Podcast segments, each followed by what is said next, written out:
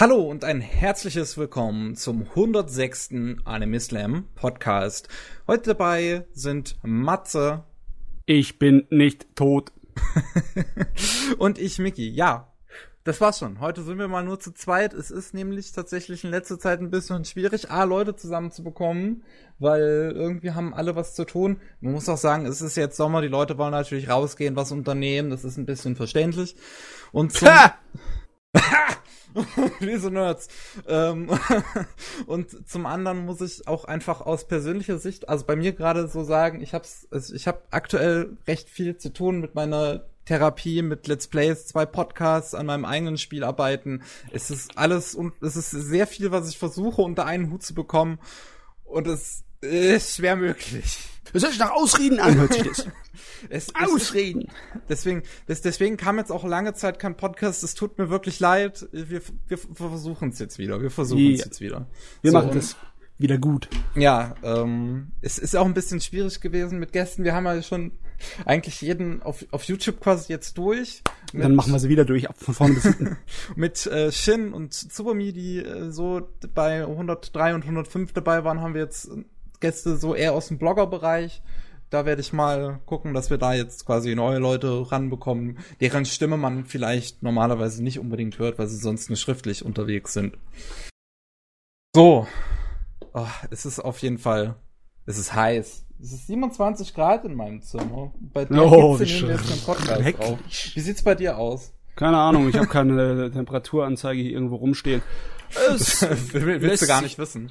Es lässt sich aushalten. Mittags war es bei 33 Grad, das weiß ich noch. Ja, gut, draußen ist, ist, war es ja auch so die ganze Zeit 30 Grad. Hier hat schon, ohne Witz, ohne Witz, hier hat es seit zwei Monaten nicht mehr richtig geregnet. Ja, das gleich ist, ist überall. Ja, oh. wir haben Glück, dass wir eine Zisterne haben, mit der wir bewässern können, sonst würde bei uns alles verbrannt sein. Ja, aber ist, bei uns ist schon alles braun. Das ist furchtbar. Die Postapokalypse kommt auf uns zu. Fallout, hallo. Uh, aber ja, reden wir mal, reden wir über Anime und da fangen wir an mit dem Jahre 2006. Und es wird ah. einfach, es wird einfach nicht weniger mit den ganzen Releases, ne? Wir kommen hier halt wirklich auf die, auf die ganz, ganz heißen Jahre natürlich hin. Umso, umso weiter wir in die Zukunft gehen, umso schlimmer wird's. Wobei ich ja. glaube, danach ja. ist nochmal eine kurze Ruhephase gewesen. Ich bin mir jetzt aber nicht sicher. Das werden wir dann in der Zukunft sehen. Ja, wir hatten ja halt ähm, die wirtschaftliche Krise, die auch Japan ziemlich gebeutelt hat. Und natürlich Anime-Krise mäßig haben sie es ja auch bezeichnet, die dann so ab 2006, 7, 8 so in die Gänge gekommen ist und zumindestens finanziell da drüben alles durcheinander gewettelt hat. Das hat nicht, das heißt nicht, dass weniger Animes pro Jahr rauskommen. Nicht wirklich. er, ersauft werden wir. Und ja, in der zweiten Hälfte der 2000er hat es ja schon angefangen, ne, mit dem Ersaufen in Anime. Oh Gott, 2006 ist wahrscheinlich eines von den Jahren, wo unglaublich viele Leute, die sich heute als Anime-Fan bezeichnen, äh, formatiert worden von, weißt du? Guck dir das doch mal an, die Liste. Ja, ja, also, also mindestens von einem Titel davon bestimmt. Also man hat da zum einen Black Lagoon, natürlich. Ja, yeah. Kabum, das, Kabum, Kabala. Ja. Bin ich aktuell am Schauen, Black Lagoon, können wir wahrscheinlich, können wir beim nächsten Mal ein bisschen detaillierter drüber reden. Ich finde es dort tatsächlich recht interessant, dass es ein Anime ist, der so ähm, eine Season Pause dazwischen hatte, lange bevor das so, sagen wir mal, so ein Trend wurde, wie man es in ja. den letzten paar Jahren hatte. Ja, ja, ja, ja. Das war einer von den ersten. Und äh, damals habe ich das überhaupt nicht mitbekommen. Ich habe erst gedacht, die erste Staffel läuft ab. Oh, jetzt muss ich ein Jahr oder zwei auf die nächste warten. Und drei Monate später, pupp. Ja. Also da. Interessant. Es, ist, ist, es hört ja auch wirklich, also es, es gibt ja nicht mal einen richtigen Cliffhanger oder so am Ende von der ersten Staffel. Das ist dann einfach, das ist dann einfach Pause, so wie bei Bongo ja. Stray Dogs. Es hört einfach mittendrin kurz auf. Ja, da war ich, da war ich erst angepisst, weißt du? Das hat mich nicht besonders fröhlich gestimmt. Ja, was haben wir noch? Ergier weiß ich auf jeden Fall, dass das eine deutsche Zuschauerschaft in gewisser Weise hatte, auch obwohl der Manga tatsächlich in Deutschland irgendwann abgebrochen wurde. Auch wenn ich nicht weiß, was Kacke. die Begründung dahinter ist. Ja, der Manga ist weitaus interessanter als der Anime. Der Anime ist ein bisschen so bläh. Hm. Egal. Also, du, wir haben ein bisschen Problem. Wenn wir das nicht ein bisschen schneller herunterleiern, ja. dann sitzen wir wirklich nach noch ja, eine halbe Stunde da. So, ich meine, okay, fangen wir an mit den Monstern, den richtigen Monstern. Mhm. Death Note. Death Note, klar, ja. Das ist klar, hat hat auch die deutsche Anime-Welt oder gewisserweise auch die internationale Anime-Welt ja ein bisschen verändert. Ich glaube, wenn man auf eine Anime-List zum Beispiel geht, dann ist das, glaube ich, der Fall. Da ist das, wenn man unter Most Popular Anime geht, also äh, wie viele Leute quasi diesen Anime in ihrer Liste in irgendeiner Form eingetragen haben, egal ob sie es jetzt gesehen haben, noch sehen wollen oder gerade am Schauen sind oder irgendwie abgebrochen haben, äh, hat es auf jeden Fall die meisten Eintragungen mit äh, 1,4 Millionen Nutzern. Ja, ich fand es immer so krass, wie Death Note es geschafft hat, sich in den absoluten populären Mainstream einfach rein zu injizieren. Äh, Leute, die überhaupt kein Interesse haben an Anime, sagen, ja, Anime ist scheiße, aber Death Note gucke ich. Mann, ja. Der, da haben eine Menge Leute ihre Karriere mitgemacht mit dem Ding. Nicht nur der Mangaka, auch der Regisseur hat seine Karriere mit dem Anime gemacht. Meine Fresse. Ich weiß gar nicht, wer das war. Ähm, der und sein Stil, den siehst du ja wieder in Attack on Titan. Wirklich? seine reißerische. Ist der gleiche? Es ist, entweder ist es der gleiche Regie oder das gleiche Team. Auf jeden Fall, die haben den gleichen reißerischen oh ja, das ist der gleiche Regisseur. Das wusste ich ja. bisher gar nicht. Ich habe halt Death Note immer noch nicht gesehen, deswegen kann ich das nicht großartig beurteilen. Aber du, du erkennst es dann wieder. Du kennst sowohl äh, den äh, zeichnerischen Qualitätenkram und auch den Art und Weise, wie sie das einfach so aufbauschen, das so ausschlachten, das Reißerische. Das merkt man wieder, weißt du, so extrem melodramatisch, voll auf die Kanne. Die, die, die Chip-Szene ist dir aber im Gedächtnis, oder? Also ich habe von ihr gehört, aber ich glaube, ich habe sie auch noch, auch, auch noch nicht als Clip oder so gesehen. So, oh, wurdest du verschont? Wurdest du verschont von diesem Internet-Meme-Gedöns? ja, wie gesagt, ich habe es auf jeden Fall gehört, aber halt nicht gesehen. Ja. Okay, also das war einer der Brocken, der monströsen Brocken. Wir haben noch mehr Brocken. Wir haben zum Beispiel Code Geass. Natürlich mhm. auch ein Riesenbrocken. Oh, das ist immer noch einer der so viele geniale, geile Mecha-Serien gab es ja nicht in den letzten 15 Jahren, aber Code Geass ist definitiv einer der Könige. Definitiv auch zu Recht. Kann sein, hat sehr viele Fans. Ich glaube, dritte Staffel ist bald ne, unterwegs, wenn ich mich richtig erinnere. Ich weiß, also ich weiß, der war nicht unerfolgreich finanziell.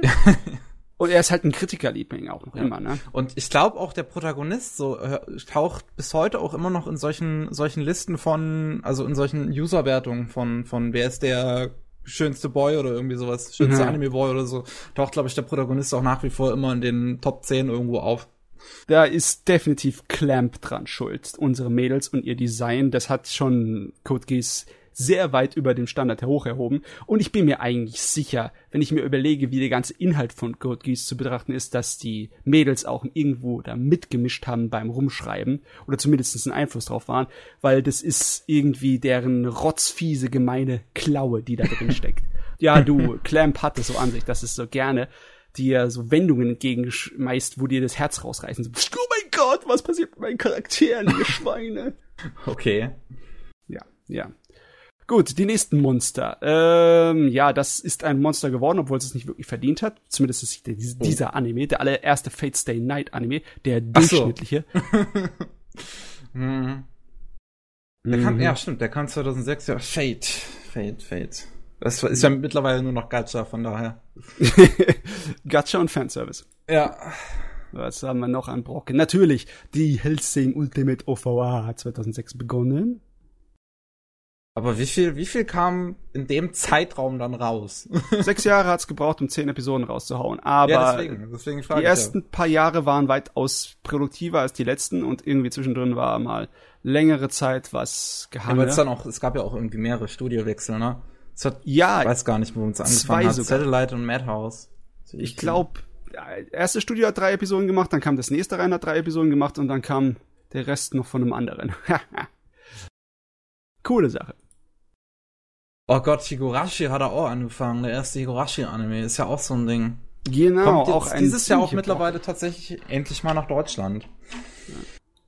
Ja. Äh, es gab auch eine Menge schonen Scheiß, ne? Ich meine, die Greyman war ja. eine große Serie, auch wenn ich selber nicht persönlich davon überzeugt bin, aber puh, das ist oh, in Deutschland überall hast du die, die, die Greyman Cosplayer rumrennen sehen. Dabei, dabei finde ich erstaunlich, dass bis heute nach wie vor nur die ersten 51 Folgen in Deutschland rausgekommen sind. So. Ja. Das ist eine 103 Folgen Serie und man hat nur die erste Hälfte der Serie gebracht. Rest ist egal. Dabei wird es danach erst interessant. Also, oh, so viele Lieblinge. Auch natürlich kleine Sachen, die gut sind, aber bleiben wir bei den Lieblingen. Natürlich der Oran High School Host Club. Hm, ja, habe ich auch immer noch nicht gesehen, aber muss ich so langsam mal tun. Hm? Das ist äh, zu Recht legendär, nicht nur unter den weiblichen Fans. Die Sache, Serie ist einfach lustig und spaßig und gut. Aber der Anime hat nie wirklich so ein, also meiner Meinung nach nicht so ein be befriedigendes Ende gehabt. Okay. Ich, vielleicht, vielleicht lese ich irgendwann mal einen Manga, vielleicht ist da mehr drin, aber was soll's. Ich glaube, da ist ein Manga. Ist basiert auf einem Manga, oder? Bin ich mir ziemlich Das- sicher. Höchstwahrscheinlich, würde ich jetzt zumindest mal sagen. Ah, okay. Auf jeden Fall, das ist ein Brocken. Dicker, fetter Brocken. Und Publikumsliebling. Was hatten wir denn noch? Ergo. Proxy. Ergo Proxy haben wir noch. Ergo Proxy, das oh, natürlich. intelligente Unterhaltung, in Anführungszeichen. Ein kleines bisschen prätentiös, ne? Ein kleines bisschen. Ach, als Manglobe noch in ihren Hochzeiten war. Ah, Ergo Proxy hat zumindest eine der besten Szenen in Anime, meiner Meinung nach. Die, der, das erste Wenn Mal, er, wenn er das dachte, erste oh, Mal rausgeht. Ja, dann habe ich gedacht, oh, diesen Anime lohnt es sich weiter zu gucken, weil bis dahin war ich nicht überzeugt, ob es sich lohnt, es weiterzuschauen, ne? Aber ich glaube, das hast du schon mal irgendwann erzählt, glaube ich. ja, ja. Ergo Proxy, auf jeden Fall ein Ding. War auch in Deutschland ein Ding, oder? Habe ich das richtig in Erinnerung? Ich weiß es nicht. Es, also so zumindest in meiner, also zumindest so, so, so von dem bisschen von, sagen wir mal, elitistischer Bubble, die ich so kenne, zumindest, Mhm. in der ich mich nicht bewege, aber die ich so kenne, ist es natürlich auch sehr beliebt, weil, oh Gott, es ist intelligent. Oh Gott, das ist intelligent. ja. Auf jeden Genau. Fall wird viel Schwatz von Philosophie und PS-Kram. Äh, machen wir mal kurz mal einen Schlenker zum Kino. Oh, Kino war 2006 ja auch wichtig. Ich meine, das Mädchen, das zur Zeit springt, ne? Hm, ja, der Mamoru erste, Hosoda kommt daher und macht gleich hier mal, ich will Karriere machen. und macht Karriere. Ha, ja, da, da hat er einen riesen Brocken gelandet mit dem Filmchen, aber echt. Brave Story ist auch ein sehr schöner Film, wenn wir über das Kino reden. Ich finde ihn Hm. ganz schön. Ja. Was war da noch? Da war, da war der Ghibli-Film über die Erdsee-Sache, ne? Ja, die Chroniken von RC. Aber ich glaube, das ist, glaube ich, so, so der unbeliebteste Ghibli, wenn ich das, wenn ich die, die Stimmung richtig kenne. Du, er ist auch wirklich objektiv nicht richtig gut. Und als jemand, der die drei Bücher von RC gelesen hat, der hat nur entfernt mit den Dingen zu tun. Ja, so angelehnt daran. Aber du, ich mag ihn trotzdem, besonders weil halt die Musik da drin tierisch geil ist. Da kann die Regie noch so äh, daneben treten oder ins Fettnäpfchen. Die Hintergründe und die Musik, die sind einfach toll. Also das Handwerkliche da drin ist halt immer noch Ghibli-Niveau. Fettes, dickes Ghibli-Niveau. Okay. Ja. Oh, das hört ja halt wirklich nicht auf. Was ist das? Ja, ja, Gintama. geh mal- Hauen wir mal runter die Liste von den nicht so wichtigen Dingern. Okay, äh, die Liste von den nicht so wichtigen Dingen. Ja, zum Beispiel Heldenlied, ne, die Fantasy-Serie, die kennen wir, ne. Hel Hel Heldenlied? Ach so, okay. Hm, ja, ich glaube, Ja. kann das überhaupt in Deutschland? Weil du sagst es ja immer mit so einem deutschen Titel, aber das, Ja, ja, das das heißt ist ja im Japanischen eigentlich anders. Ja, Utabareru Mono, Ja. der Besungene oder den, über den man Heldensagen dichtet. Also Heldenlied, ne, ganz gar nicht schlechter deutscher Titel. Oh, das kam Aber ja. tatsächlich in Deutschland raus. Yes, yes, yes. Hat aber eine Weile gedauert, so viel ich weiß. Guck mal, 2000, ja, nicht, nicht ein Jahr, 2007. Komm, lass uns runterlabern, Äh, weil wir haben noch ein paar ja. dicke, die wir ansprechen müssen. Also, okay, warte, also weniger dicke, was weiß ich, dieses, ich glaube, also hier, äh, äh, oh Gott, wie ist der deutsche oder englische Name, dieses Yos Yosei. Also Yu Osei, oder wie spricht man's aus? Ah, Planet of the Beast King. Ja, Planet of the Beast King ist doch, glaube ich, auch so ein Ding. Say. Ja, der, ich, der gefällt mir immer noch nicht. Hat mir damals nicht gefallen, gefällt Okay. mir heute immer noch nicht. Ja, mich nicht Ja. Dann Nee. Canon 2006er Adaption ist auf jeden Fall jetzt, sagen wir mal, also weiß nicht, wie, wie wichtig das von einigen betrachtet wird. Ich mag ja den, ähm, die, die Key-Leute sehr gern, aber Äh, Kyoto Äh, Animation, ne? Ja. Animation kommt daher. Äh, was? Wie lange hat's gedauert? Ein Jahr oder zwei Jahre, nachdem sie die erste Fassung rausgebracht haben? Nee, es war schon äh, her. 2002 kam die erste Fassung. Okay. Nach vier Jahren ein Remake, ist aber auch schon relativ kurz, ne? Ja, aber die erste Fassung Ja. sah halt nicht schön aus. Das kannst Nicht keinem das. antun. Die hatte alle möglichen Probleme. Puh. ja, echt. Ähm, Was war denn da noch alles? Äh, Busou Renkin, das ist, war ganz lustig. Das war dämlich, das hat der Kenshin Fuzzi gemacht.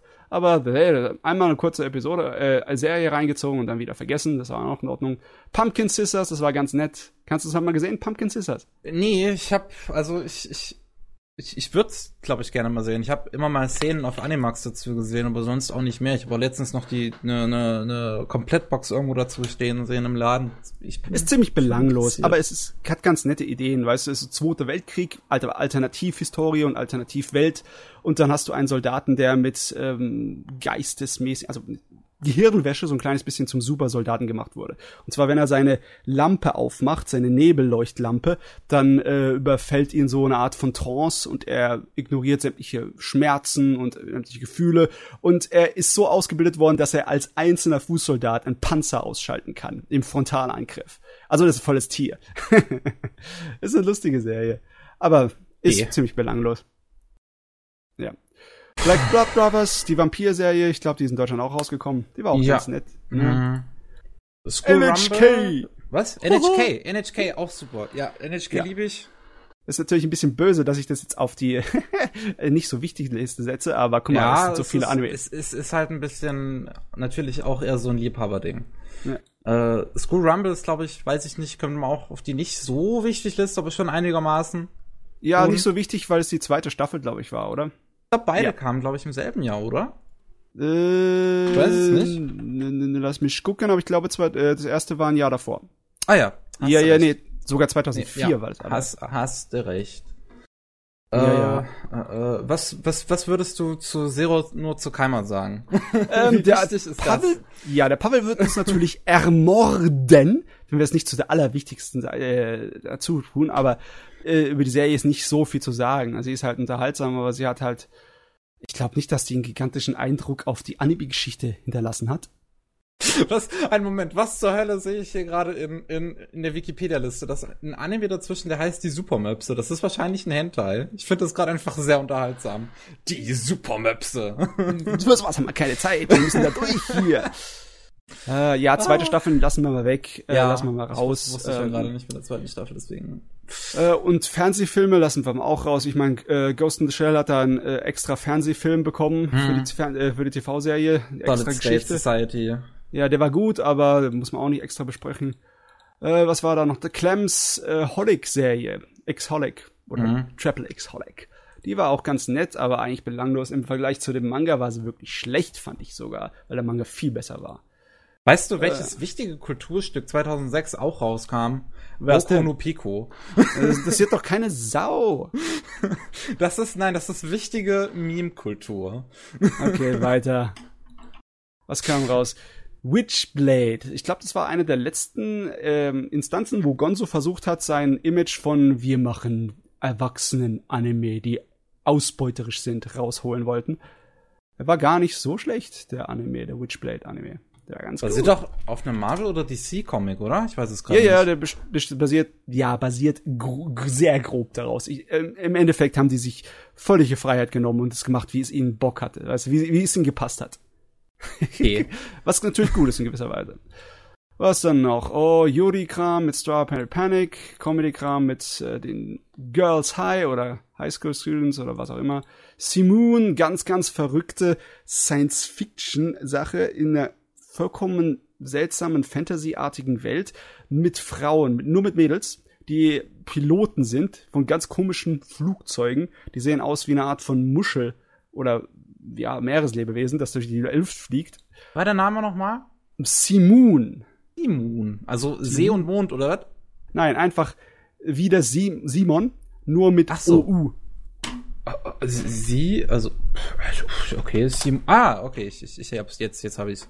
Das ist jetzt fast schon obskur, das kennt doch keine Sau mehr, Simon. Hm. Ja, auf jeden Fall. Mal aus, mal wissen, wie man schreibt, also. Das war noch, Nana war noch logischerweise, ne? Ja, Der José, ja, auch, hm. Romanze und Drama. Oh Gott, was, was, wir sollten aufhören. Ich meine, da kommt Paprika, so. Paprika, oder? Ja. Paprika von Satoshi Kon, einer seiner geilsten Filme. Leider Gottes auch sein letzter. Äh, Aria the Natural. Ja, das, das, der Wohlfühl-Anime quasi. Ja. Äh, äh, was wir auf jeden Fall noch erwähnen wollen, den Rest lassen wir einfach mal weg, ist ähm, Hatarakiman von ähm, dem, der Frau von Hideaki Anno, der Moyoko. Okay. Das ist ein cooler, äh, realistischer Anime äh, über das äh, Arbeitsleben und wie eine Frau sich da zurechtfindet. Eine Journalistin. Ist ein ziemlich ernüchterndes Ding. und es sollte eigentlich viel mehr Episoden haben, meiner Meinung nach. Das ist eine coole Sache. Aber sie hat auch nicht besonders viel Manga-Bände davon gezeichnet. Also, da ist nicht allzu viel mehr. Sie hat ihr Wort, sie hat ihr Sache gesagt und da ist vorbei. dann, dann fehlen nur noch ein paar von den Riesenmonstern, weil Monster muss man zum Schluss erwähnen, nicht wahr? Mhm. Und zwar Gintama Ja. hat angefangen. Das Monster Gintama, das jetzt so langsam, ganz langsam endlich auch in Anime-Form sein Ende finden wird. Hab ich schon weiter geguckt. Meine Vielleicht. Güte. Du, die, die, die, die können nur ihr Ende finden. Allein Okay. wie das sich entwickelt in den letzten Anime-Episoden. Meine Fresse, du, die, alle Brücken werden einfach so abgefrackt. Da gibt's kein Zurück mehr. Kein Zurück. Das ist schon cool gemacht. Gutes Finale, das daherkommt. Und langes Finale, meine Fresse. Und natürlich Haruhi, ne? Die Aber er hat auch Melancholie 2006 der angefangen. Haruhi. Auch 2006. Ist auch ein Monster, ne? Ja. War sehr wahrscheinlich verantwortlich für eine Menge Anime-Fans. Nicht so viele wie Death Note, aber wahrscheinlich auch eine Menge.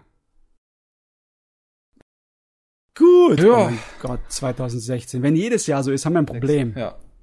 Ja, ich weiß 2016. nicht, vielleicht, vielleicht haben wir ein bisschen Ruhe 2007, keine Ahnung. Werden wir Nö. beim nächsten Mal sehen. Wobei ich scroll grad durch und haben wir wahrscheinlich nicht. Nö, 2007 haben wir auch keine Ruhe. Ach du Scheiße. Gut.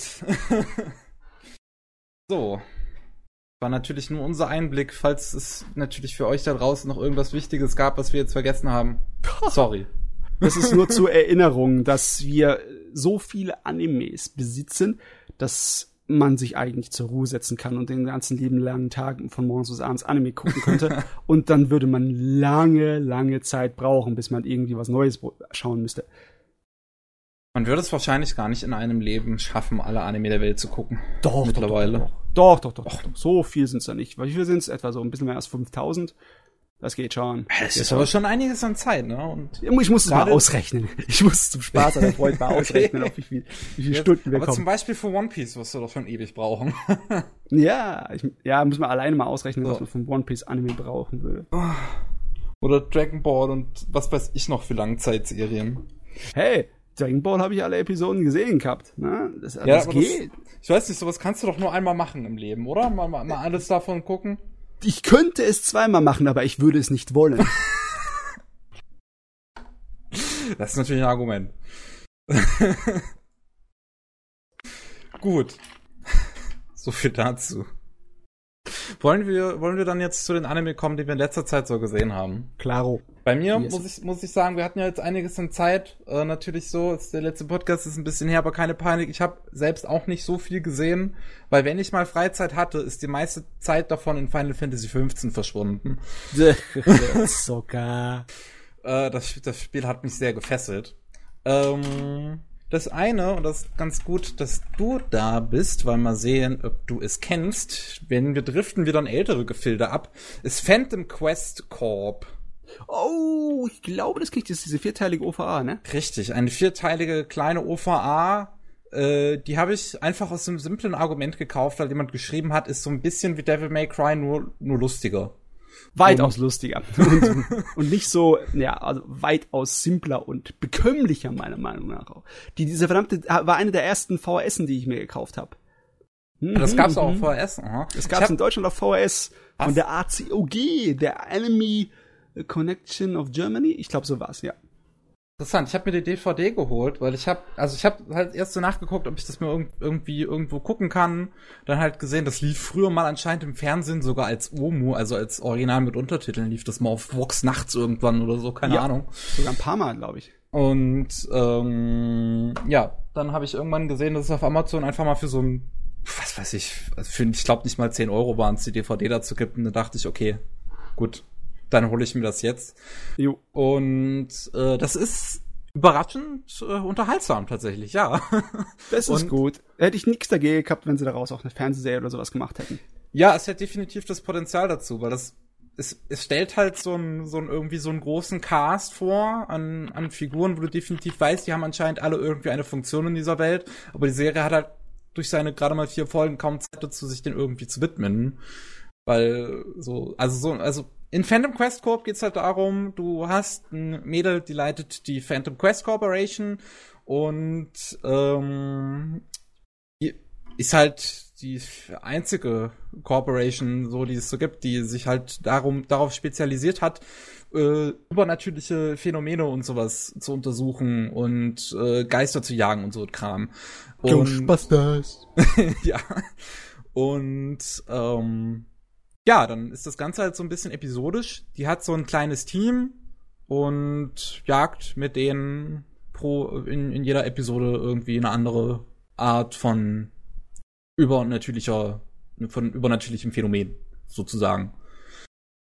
Und ja, ja so, so, also so eine große Story gibt's da jetzt halt wirklich nicht, so, so irgendwie was Zusammenhängendes. Es gibt halt so dieses eine Thema von wegen, die Dame ist halt so blöd, dass sie am Ende immer trotzdem pleite ausgeht. Naja, und, sagen wir nicht blöd, sie ja, ist gut, einfach nur es, es ein Lebemensch. Ne? Situation ne? an. Eine, eine Folge war es mal irgendwie blöd, die andere Folge war, weil sie jetzt gutherzig war. Und äh, ne, es ist auch immer da ein bisschen unterschiedlich. Dann hat sie noch so einen Polizisten als Sidekick irgendwie, die, gleichzeitig aber auch als Love Interest und ja, so viel entwickelt sich da aber halt nicht, weil die, die Serie hat halt keine Zeit dafür. Es ist eine schöne Ansammlung an Stereotypen. Ich meine, dass die Leute immer in Geldsorgen sind und am Ende doch nicht wirklich äh, rausgekommen sind, ist so ein typisches Catch-Ding, ne? Ja, das, ja es, ist, es ist in Devil May Cry ja das gleiche. Ja. Dante jede Episode hoffte, oh, jetzt kriege ich endlich mal Kohle und kann mir neue Pizza kaufen. Und am Ende ist es halt doch nichts. Ja, und unser Hauptcharakter, unsere Dame kann man am ehesten mit ihrem Charakter vergleichen mit, sagen wir, Misata aus Evangelion, ne? Die ist so, die ist kompetent, aber die äh, geht auch sehr gerne mal Party machen, ne? Ein ja. bisschen mehr trinke. Ja, die, die dritte Folge fing ja zum Beispiel auch irgendwie damit an, dass sie den, ähm, dass sie einen, irgendwie einfach betrunken in einem Taxi saß und rumgesessen und, und halt rumgesungen hat und den Taxifahrer auf den Sack ging. Warum zum Geier hatte der Kerl eigentlich Karaoke in seinem Taxi? Er ist selber schuld. der hat das heraufbeschworen, er ist selber das, schuld. Ja, das, das, das auch. Aber, also, ich muss mal dazu sagen, ich war wirklich absolut überrascht, was für teilweise extrem gut animierte Szenen das hat.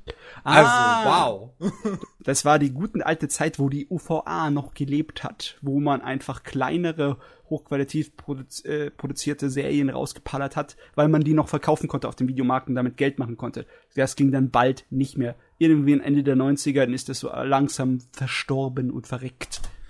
Ja, aber ich, ich, ich würde mal wirklich empfehlen, dass man da zum Beispiel mal auf, auf Sakugaburo geht und es ist, es ist der Wahnsinn. Es sieht unglaublich gut aus. Also, also wirklich nicht, also es ist, es ist so, so, so, so es ist wunderschön. also ich bin ein bisschen sprachlos, weil das einfach so gut ist. Weißt du, das du. ist nicht einfach nur, ich sag, oh, das sieht gut aus, sondern das ist wirklich so gut. ja, du, da gibt's auch ein paar aus den 90ern, die so richtig abgingen. Ne? 90er OVAs können super sein. Zum Beispiel, wahrscheinlich eine der technisch am beeindruckendsten OVAs ist, ist die You Are Under Arrest OVA. Über die zwei hm. ganz simplen Polizisten-Mädels, ne, die einfach nur im Verkehrs Streifendiensten. Die ist extrem geil gezeichnet, weil einfach da eine ganze Menge ähm, Straßenszenen mit einer Menge Mechanik und mit einer Menge Autos und einer Menge richtiger 3D-Perspektive alles von Hand gemacht sind. Oh Gott, ey, hier mal schickst du auch mal. Ich weiß nicht, ob du es schon selbst geguckt hast, aber diese Szene gerade, die war in der letzten Episode und da war ich einfach geflasht. Das ist, es ist der Wahnsinn, wie gut das aussieht. Das hat so einen wunderschönen Flow. Du, äh, du, ich, wie gesagt, ich habe mir das damals als VHS gekauft. Ich kenne die AVA in- und auswendig. oh, wenn sie da in der letzten Folge gegen den Priester kämpft, das ist so gut. Das ist cool, ja. Natürlich musste sie ein verdammtes Lichtschwert haben, weil das war auch noch wichtig. Das war da noch wichtig. Es war in den 80er Jahren weitaus ähm, eher verbreitet, dass irgendwelche Lichtschwerter benutzt wurden in Anime. Aber äh, es gab auch noch irgendeinen anderen Anime von dem Slayers-Macher, äh, Lost Universe oder irgendwas. Da hat, er, hat er auch ein Lichtschwert gehabt. Ja, Lichtschwerter, sie sollten ein Comeback machen in Anime. so mit Star Wars Sounds wieder. Ja, also, was weiß ich. Uh, also was, was, was mich halt auch recht glücklich macht, das so zu sehen, ist halt wirklich, dass man bei den einzelnen, also wenn man jetzt mal Pause drückt oder so, dann sieht man teilweise, dass das quasi ein unfassbar simples Standbild ist, was ich äh, einfach weil das dann natürlich in, in so wie man Animation ja auch schaut, im, bewegt, dann natürlich ein viel flüssigeres Bild ergibt. Was, ähm, da werden wir später zu was kommen, wo das sagen wir mal, ein bisschen anders aussieht. Du meinst, äh, wenn der ähm, Zeichner dich nicht mit Details überfordert? Ja, also, ja, nee, nicht, nicht unbedingt mit Details überfordert, aber wenn halt äh, der Wert nicht darauf liegt, dass jedes einzelne Bild schön aussieht, sondern dass einfach das Gesamte in der Animation schön aussieht und es egal ist, wie simpel dann vielleicht mh, manche Szene aussehen kann. Ja, egal ist es nicht. Es ist ja nicht so, dass sie hier zum Beispiel bei der Szene äh, lassen sie ja nie die Schattierungen groß aus. Also die sind ja immer noch da. Es ist, äh, du meinst, also so wie in Naruto, wo zum Beispiel dann einige Zeichner Szenen machen, wo komplett einfach nur flache Farbflächen die Leute sind, dann erlaubt es denen, die unglaublich schnell zu schneiden, weil der, das menschliche Auge nicht so viele Informationen aufnehmen müssen. Weißt du, er sieht nur die Farben. Das, der eine Kerl ist so farblich kodiert, der andere ist so farblich kodiert und dann ja. kann man die auseinanderhalten, während sie aufeinander bratschen. Ne, das ist, ich meine, ja, das ist halt, es ist halt so ein bisschen so, ähm, es, es, sieht halt die ganze Zeit aus so ein bisschen wie Smash, aber Smash kennt man ja normalerweise auch immer mit diesen schwarzen Strichen und das wird hier nicht verwendet. Das ist einfach, es sieht eher aus wie Flüssigkeiten schon fast, wie sich die Figuren bewegen.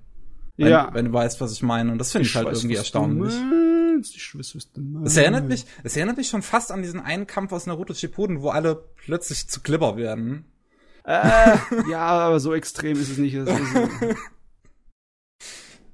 ja, so extrem ist dann auch wieder nicht, aber es geht schon in die Richtung. So, was soll man denn zu der Serie noch sagen? Ich glaube, da muss man sagen, das ist ein Underdog gewesen. Aber ich bin froh, dass Definitiv. es zu uns gekommen ist, weil ich habe viel lieber mein Geld für richtig gut animierte OVAs rausgegeben als für was anderes.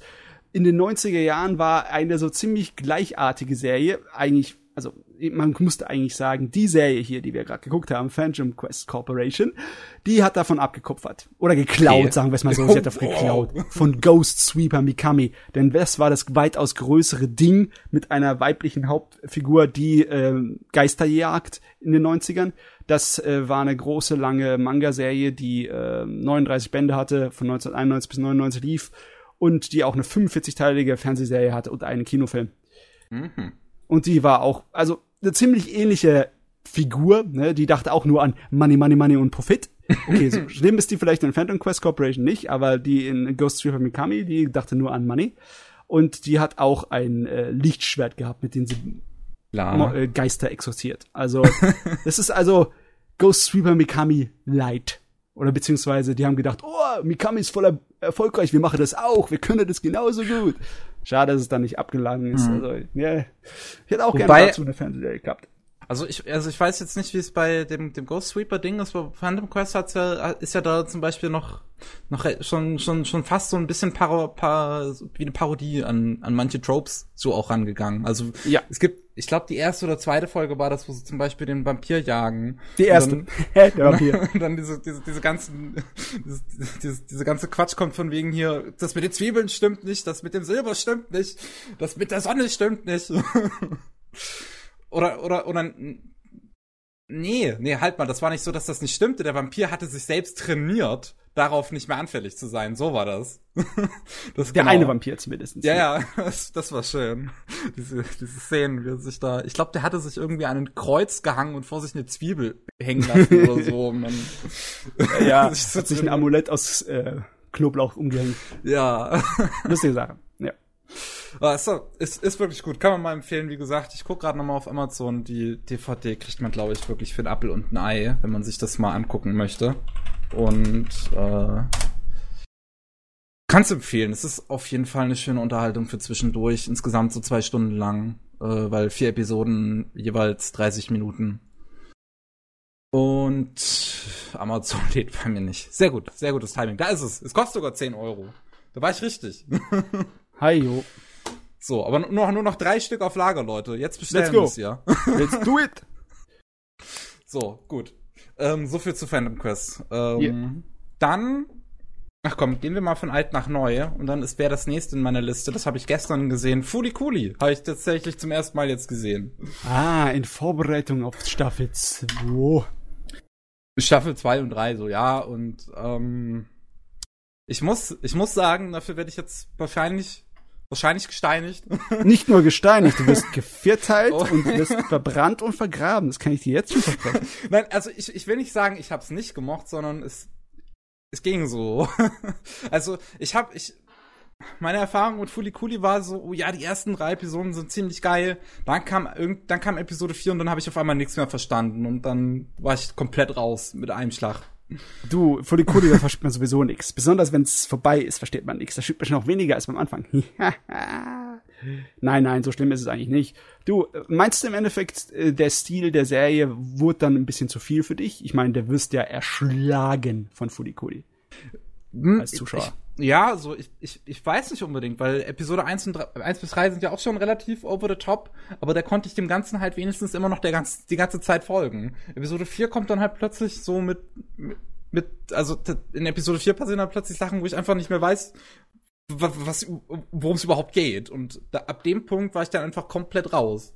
Weil okay. ich, ich einfach, ich, ich konnte danach die, die Motivation von den Figuren nicht mehr so richtig nachvollziehen. Und da, da war einfach, ja, da, da hat's dann aufgehört, leider, so bei mir.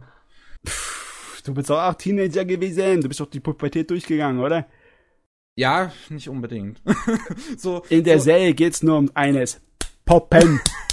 das ist mir vollkommen bewusst. Ich muss aber mal dazu sagen, ich rede immer, äh, ich rede immer, ich lese recht oft tatsächlich, auch so, da ich ja nun mal in, in, in Transborn und sowas unterwegs bin, so, so, dass für viele Jungen äh, Pubertät unglaublich schlimm ist und ich denke mir dann immer so, hä, warum? So, bei mir ist nichts passiert in der Pubertät. Meine Pubertät war absolut normal. Absolut ja, nee, langweilig. Du, ähm, schlimm ist vielleicht das falsche Wort. Äh, das, ein Wort, das vielleicht praktischer ist, ist verwirrend. Wenn ja, die Leute nicht wissen, was sie mit sich anfangen sollen und wenn sie sich verändern in etwas, was sie nicht wirklich kontrollieren oder vorhersehen können, dann bleibt eine ganze Menge Verwirrung da. Und ich meine, Irren und Wirren ist ja wohl das Hauptthema der Fudikula, Fudikuli OVA. Ja, ich glaube, das ist ein Problem, Bereichen. dass ich mich damit nicht identifizieren kann, dass ich das nicht nachvollziehen kann. Ah, so. du hast eine langweilige Pubertät. Ja, es, es war halt wirklich so. Ich kann es ich kann's wirklich nicht nachvollziehen, was da immer alle haben, weil ich war so, ja, ich bin halt ein paar Jahre älter geworden. so. Stimme halt ein bisschen tiefer geworden. Cool, nice, läuft. So. Du, weißt du, was das nicht Problem mal Halsschmerzen oder irgendwie sowas. Oder meine Stimme war auch nicht mal irgendwann komplett weg oder so, was man auch immer von vielen hört. Weißt du, das Problem ist, du bist noch in der Pubertät drin. Du musst erstmal rauskommen. Was? Dann können wir weiterreden.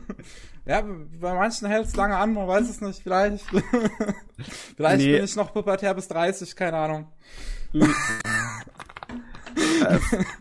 Du, nee, aber als ich mich in Fudikuli ein bisschen verloren gefühlt habe, weil die Serie mir einfach davon gerannt ist, dann habe ich mich einfach an die Sachen geklammert, die mir so richtig gefallen haben, wie zum Beispiel die eine Szene in dem ähm, Friseurladen. Wo eine der geilsten Szenen der Anime-Geschichte. Kann ich mich jetzt gar nicht mehr dran erinnern. Was war denn ein Friseurladen? Wo sie die, wo sie die Gitarre nimmt und mit ihr Shotgun-mäßig abgeht und alles über den Haufen ballert und sie sich so ein geiles Duell liefern. Ach, jetzt, jetzt kommt's. Mit dem Typen, der sich hier die beiden Augenbrauen drauf Yeah, der Augenbrauen-Typ. Ja, ja, doch, jetzt, jetzt erinnere ich mich. Es ist, es ist alles schon wieder ein bisschen verschwommen in meinem Kopf. Ich hab's erst gestern gesehen. Und egal, ähm, was du in der Mitte sozusagen an, äh, so ein kleines bisschen an langweilig empfunden hast, das Finale hat doch dafür wieder das alles wettgemacht, oder? Das Finale ja, ist weißt, weißt du, ich fand, ich fand die letzte Episode dann tatsächlich ein bisschen langweilig. Gott, ey. Also, also Wie kannst du von derselben Spezies Mensch sein? nee, es, es, es war halt wirklich so für mich ein Problem. Danach, nach Folge 4 dachte ich, war was für mich wirklich so ein Problem, erstmal wieder reinzukommen. Ich fand Folge 5 dann ganz in Ordnung. Gerade das Finale von Folge 5 fand ich irgendwie ganz interessant. Und dann war halt wieder Folge 6, wo ich plötzlich gar nichts mehr verstanden habe. Und, äh, weil, weil, weil plötzlich aus den Sachen aus Folge 4 sich wieder zurückgezogen wurde und dann da war halt, ich weiß nicht, Folge 4, da war irgendwas mit einem Roboter, der Vater war irgendwie ein Roboter oder hatte irgendwie einen Roboter-Klon und oder Haruko ist irgendwie ein Roboter, ich weiß es nicht. Es ging irgendwie um einen Roboter. Und plötzlich Wichtig ist nur eins. Vaters und ich weiß es nicht. Wichtig ist nur eins. Haruko ist eine verdammte Weltraumpiratin. Ja, mhm. so viel weiß ich ja. So viel habe ich dann auch mitbekommen. Die kommt irgendwie aus dem Weltraum und hat sich abgesplittet von irgendeinem anderen Weltraum-Heini, die gemeinsam irgendwie total stark sind. Ja. Und wichtig ist einfach, dass sie die beste Bösewichtin ist der 2000er. Allerbeste. Ja, also, ich, ich, puh, gut, da weiß ich jetzt nicht so, so ganz krass. Wie viel gute weibliche Bösewichte als Bösewicht wahrgenommen, so irgendwie. Ja, das ist das Gute an ihr Wie, aber wie viele richtig gute weibliche Bösewichte hast du in den Anime gehabt in den Jahren 2000 bis 2010? Da muss man eine Eigentlich Hand abzählen. Na gut, also mir würde jetzt halt die Dame aus Full Metal Alchemist einfallen. Hier Last, aber mehr jetzt zumindest auf dem so spontan nicht. Ja, das geht nicht so einfach. Haruko ja. ist definitiv exzellent. Und äh, nein, der, die Serie ist, egal wie du über sie fühlst, zwei Sachen würde ich gern mal fragen. Du, ich bin immer noch der Meinung, dass Furikuri keine Fortsetzung braucht. Nachdem du die Serie geguckt hast, was für ein Gefühl hattest du? Hast du ähnlich gefühlt oder meinst du, oh ja, die Fernsehserie die will jetzt wissen, was sie daraus weitermachen? Ich weiß nicht, also jetzt nicht, also jetzt so, so, eine, so eine wirklich eine Fortsetzung von dieser Geschichte jetzt. Nicht unbedingt, ja. aber ich kann mir durchaus vorstellen, und das sollen ja wohl diese zwei Serien jetzt sein, dass das einfach nur zwei Geschichten in derselben Welt sind. Und nicht wirklich diese Hauptstory, also nicht wirklich jetzt hier das erste Fulikuli irgendwie fortsetzen, so richtig. Und sowas kann ich mir halt schon wieder vorstellen. Ja, aber über die Welt hast du ja nicht besonders viel erfahren, ne? Das, das, das, gerade deswegen ja, weil da ist ja, da ist ja noch Stuff, womit man arbeiten könnte. Ja, da ist viel zu viel Stuff, mit dem man arbeiten könnte, ja. Du wurdest noch nicht mal richtig angefüttert auf die Welt. Da wurde dir nur so, so, so, ja, so ein mein, flüchtiger Blick wie bei einer subtilen äh, Nachricht, die man in einem Video versteckt. So ein paar Frames wurden gegeben. Und ja, mal, das, die Serie ist auf 99,9% sich auf ihre Charaktere versteift. Das, das war ja schon fast eigentlich so ein bisschen der Joke eigentlich an Fulikuli, muss man ja mal so sagen. Das, ja, ja, so, schon. So aber Story das spielt keine Rolle. Hier guck, also so, so weißt du, wo, wo die Charaktere an der Stelle stehen, so so kurz einen Nebensatz droppen über die eigentliche Story und weiter geht das Geballer oder so, keine Ahnung. Aber ganz ehrlich, Fulikuli hat mich in keinster Weise jemals angefüttert, dass ich mehr über das Universum wissen möchte. Also ja, das, so, das hat mich mir jetzt nicht das Gefühl. Ich, ich weiß jetzt nicht, wie ich das sagen soll, aber ich habe tatsächlich das Gefühl, dass diese beiden Fortsetzungen mir eventuell mehr gefallen könnten. Weil ja. ich glaube, dass die eventuell weniger abgedreht sind. Mit Oder großer Sicherheit. Also ich habe nur ein paar Sachen im, äh, auf den Nachrichtenseiten darüber gelesen, aber es sah halt so aus, als ob so wieder mal ein großer Teilung in der Mitte gibt, ne? Also im Sinne von wegen Moses teilt das verdammte Meer. ja. ja, die Hälfte hasst es und die andere Hälfte liebt es. Ja, ja so habe ich das, sowas habe ich auch schon mitbekommen. Aber ähm, ich bin mir ziemlich sicher, dass das, äh, dass die Fortsetzung einfach nur solide ist, weißt du, grob überdurchschnittlich ganz gut. Ja, mal sehen. Also ich muss, ich muss auch dazu wirklich sagen, so dass dieses abgedrehte Fand ich schon ganz in Ordnung, aber am meisten hat es mir tatsächlich gefallen, wenn die Serie zurückgefahren ist und so ein bisschen die Melancholie äh, zugelassen hat der Figuren. Das fand Story. ich dann super interessant. Also wenn dann wirklich, wenn dann so diese, wenn dann so so diese melancholische Rockmucke der Pillows kommt im Hintergrund ja. und dem wird einfach ein bisschen Zeit gegönnt. Am gegen Ende der ersten Episode gibt's ja den Moment, wo der, wo äh, Naota dann zu Mama Mi hingehen will und dir sagen will, hey, äh, mein Bruder, der hat eine neue Ische ähm, und äh, yep. dann, ja, das ist, das ist ein trauriger Moment oder gerade so in der letzten Folge, diese ganze Story rund um Amami, wie depressiv die da am Ende ist. Das ist, das waren so meine Lieblingsmomente. So, wenn das wirklich ruhig war und diese Melancholie war einfach da. Ja, du, ey, wenn dir die Pillows so richtig reingehen, dann ist die Serie einfach nur ein Genuss, weil man so viele richtig gut platzierte geile Songs da drin hat. Ja, also gerade wenn, also auch wenn die Kämpfe angefangen haben ähm, und dann kommt immer dieses, was weiß ich, dieses Dings, irg irgendwas mit Future im Titel heißt, da hat das glaube ich dieses eine Lied und dann geht's einfach nur ab, so du hast da einfach richtig das, da hast du einfach gute Laune gehabt, wenn die Kämpfe dann losgingen, weil du, weil diese Kämpfe haben halt schon einfach mit dieser Einstellung begonnen, dass du wusstest, dass der Protagonist auf jeden Fall gewinnen wird und du willst jetzt einfach nur sehen, wie er es macht. so in dem Sinne. Ey, jo, ist trotzdem, also ich, ähm, Schade, dass es dich dir nicht so irgendwie so, sagen wir mal, deine Welt umgekramt hat, aber dann ist ja. Ich fand, ich fand's trotzdem definitiv in Ordnung und wie gesagt, die ersten drei Episoden haben mir ja sehr gefallen. Mhm. Ähm, was ich aber noch dazu sagen möchte, es gibt, es gibt so eine Sache noch, die mich recht stört, weil, ähm, weil ich da, ist mir dadurch schwerer fällt, die Serie so ein bisschen so, so ein bisschen ernst zu nehmen, ist halt wirklich das falsche Wort bei der Serie. Aber ähm, einfach die Tatsache, dass nur Naota, der Protagonist, zwölf ist. Weil es, er ist halt, er ist halt zwölf. Die Serie hat so ein bisschen das Thema von Erwachsene sind scheiße und äh, dann, dann und dann kommt dieses Liebesdreieck dazu und das konnte ich alles irgendwie nicht so ernst nehmen. Das kam mir so ein bisschen zu edgy vor, weil, weißt du, wenn er wenigstens 14 oder 16 wäre, dann hätte nee, ich kein nee, Problem ist, damit. Aber wenn er halt, so aber wenn er halt zwölf ist und er ist noch gar nicht so richtig überhaupt, er hatte noch gar keinen Kontakt so mit dieser Erwachsenenwelt und kann noch gar nicht beurteilen, warum das scheiße ist. Ja, deswegen genau so ist es weil du mit zwölf halt genau da reinkommst in die scheiß Pubertätsphase und dann auf einmal denkst, oh, Mädels. Vorher sind Mädels, i, pfui.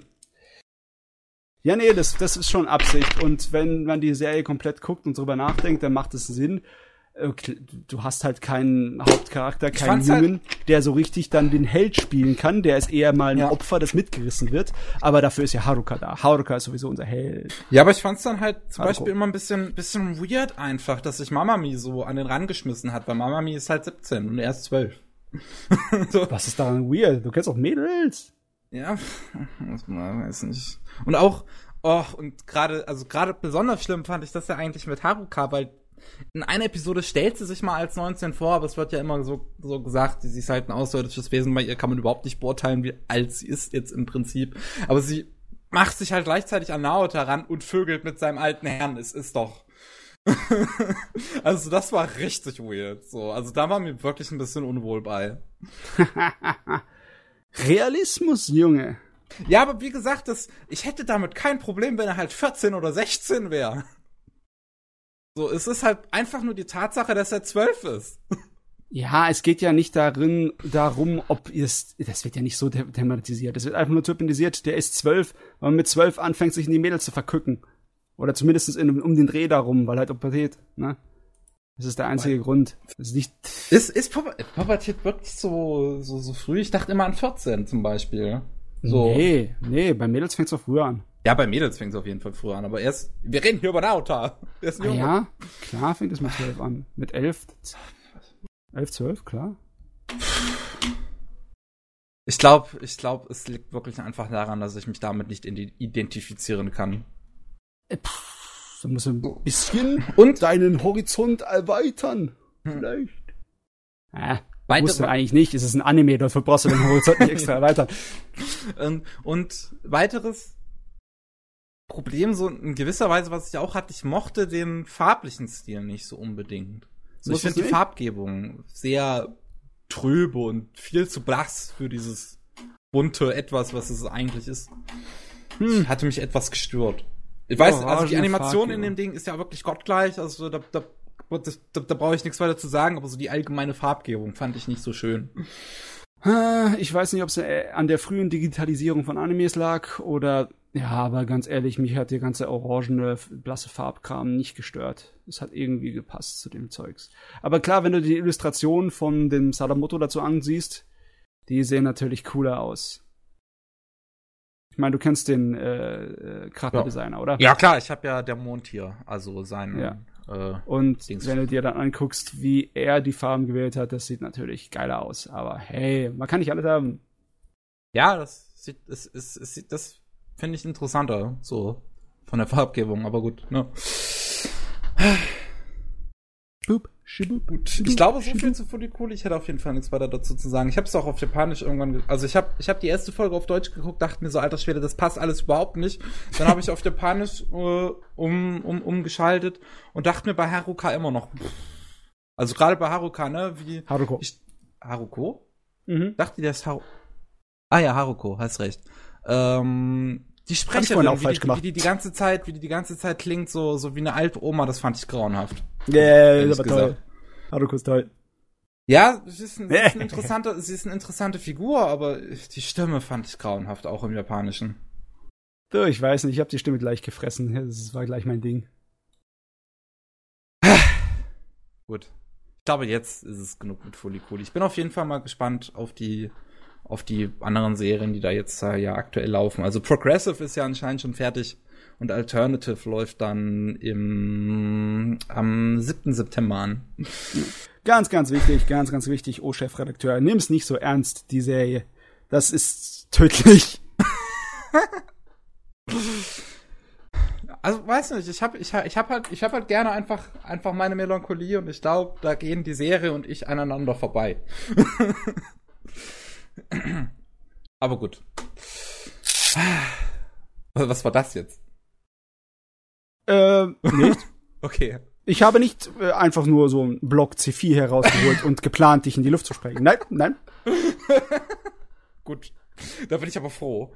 Ähm, dann, so, dann, dann, dann habe ich noch gesehen Harmony, den Film Harmony, der zweite Teil von dieser, ähm, von der Projekt, Projekt Ito, äh, von der Projekt Ito-Verfilmung. Und äh, Harmony ist der Film von Studio 4 Grad Celsius bei dieser Trilogie.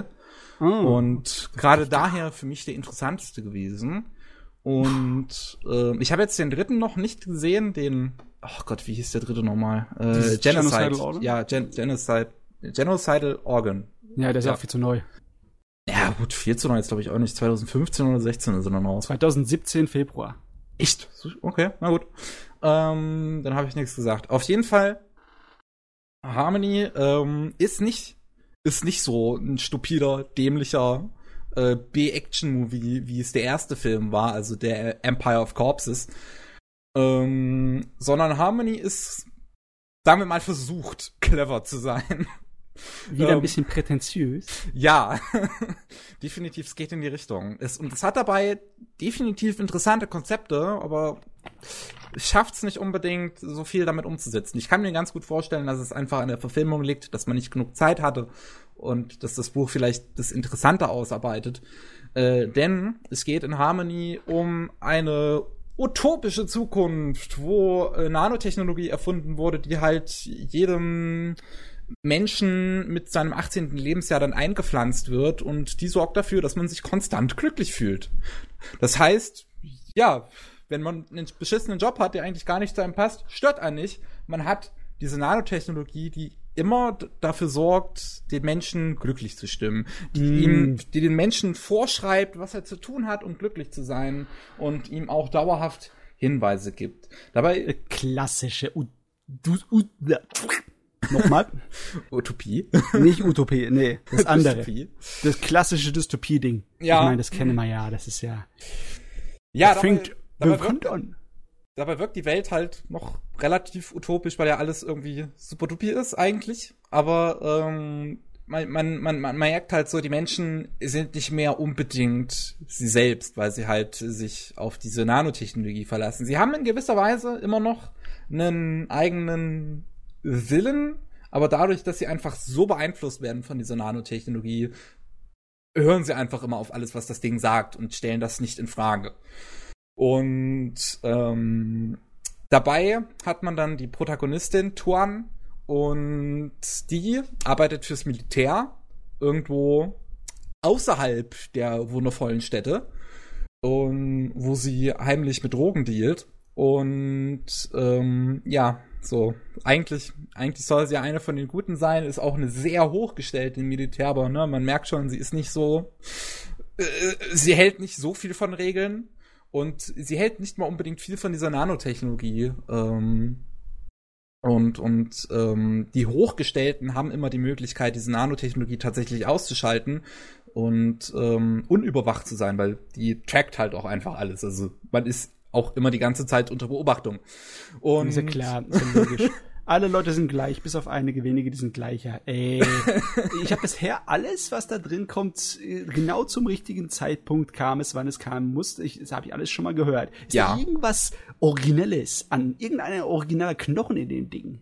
Ja, es ist so, so. Also ich weiß, ich glaube, ich selber habe das jetzt zumindest noch nicht so gesehen, was da, was, was da das Originelle dran ist. Äh, Okay. Zumindest in meinen Augen. Und zwar, weil ähm, Tuan ähm, hatte in, in, in ihrer Kindheit, also noch, noch vor ihrem 18. Lebensjahr, weil wie gesagt, diese Nanotechnologie bekommen die Menschen erst mit ihrem 18. Lebensjahr eingepflanzt. Davor sind sie völlig unabhängige, freie Kinder. Davor Oh toll! Also durch die scheiß Pubertät darf man trotzdem durch. Danke.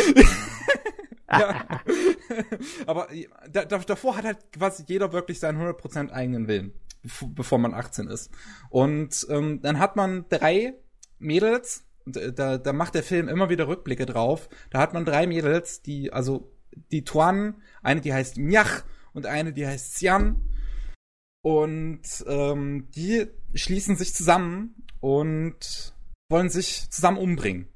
Und weil sie halt so, weil sie halt so denken, ey, wir sind bald 18, wir kriegen bald diese scheiß Nanotechnologie rein, wir sind bald nicht mehr unsere eigenen, wir sind bald nicht mehr Herr über uns selbst. Und da bringe ich mich lieber um. Und ähm, bei der Miach funktioniert das Ganze, bei den anderen zwei nicht. Denn die nehmen eine Pille, mit der sie sich umbringen wollen. Aber ähm, die Sian hat, bevor die sich umgebracht haben, das kommt alles relativ zu Anfang erklärt, deswegen kann, nehme ich das jetzt alles so von weg. Ist jetzt kein schlimmer Spoiler. Ähm, die Sian hat nämlich ähm, noch, noch bevor sie alle die Pille genommen haben, weil sie halt sehr dran gezweifelt hatte, einfach ähm, ihre Eltern vorher informiert. Und deswegen waren die dann zumindest in der Lage, Tuan und Sian zu retten. Und wie gesagt, diese Miach ist jetzt tot. Die Tuan ist jetzt ja, lange Jahre später, ähm, denkt sie immer noch darüber nach. Und plötzlich beginnen überall in der Welt Morde weil Leute sich auf einmal selbst umbringen, ohne ersichtlichen Grund. Sie fangen einfach aus heiterem Himmel an, sich selbst umzubringen. Und ähm, ja, dann kommt halt so ein kleiner Thriller noch mit auf, wo dann Tuan ihre Vergangenheit, sagen wir mal, äh, nachjagt. Und ähm, ja, dabei wird halt die ganze Zeit so ein bisschen auch die Frage gestellt, ähm, natürlich, was das der Nanotechnologie, ne, wie wie, wie, wie, wie, wie wirkt sich das auf, auf unser, äh, wie wirkt sich das aus auf unser menschliches Leben? Und ich, aber halt besonders interessant finde ich einfach diesen Aspekt von wegen diesen drei Mädels, die einfach vorher unabhängig waren und halt, die, die halt wirklich denken, Scheiße, unser, unser Leben endet einfach, wenn wir dieses Ding reinbekommen, weil dann sind wir nicht mehr wir selbst und einfach diesen, diesen, ähm, diesen Vergleich fand ich recht interessant, zumindest in Harmonie. Ah, es ist Potenzial für ein gewissen bisschen Gesellschaftskritik, aber ich finde es irgendwie, hört sich an, als wäre es ein bisschen plump gehandhabt. Es worden. ist definitiv ich mein, ein bisschen plump. Weil, klar, logisch, man kann das nachvollziehen, wenn du mit der Schule und allem fertig bist, dann musst du ins Arbeitsleben, musst du ins Gesellschaftsleben und dann ist dein Leben ja vorbei, weil dann musst du dich ja fügen und schaffeln und dann, ja, besonders Richtig. in Japan ist es ein Thema, ne? Ja. Und okay, das im Grunde ist es ja gar nicht so eine schlechte Idee, aber äh, irgendwie bin ich nicht überzeugt vom Zuhören, was da passiert. Äh, aber, äh, ja. kommt bei mir nicht das Gefühl aus, als würde ich den Film gucken wollen. Ja, so ist er ist jetzt auch nicht so besonders, muss ich mal sagen. Ich habe ihn fand den schon ganz in Ordnung, definitiv. Ist jetzt nicht, wo ich sagen würde, ja, ist jetzt irgendwie scheiße oder so, sondern wie gesagt, ich fand den recht in Ordnung. Kann man sich mal angucken. Ähm, weil, ja, dieses Konzept ist ganz nett. Am meisten hat mich halt immer noch interessiert diese Backstory, die halt immer mal wieder in Flashbacks dann erzählt wird.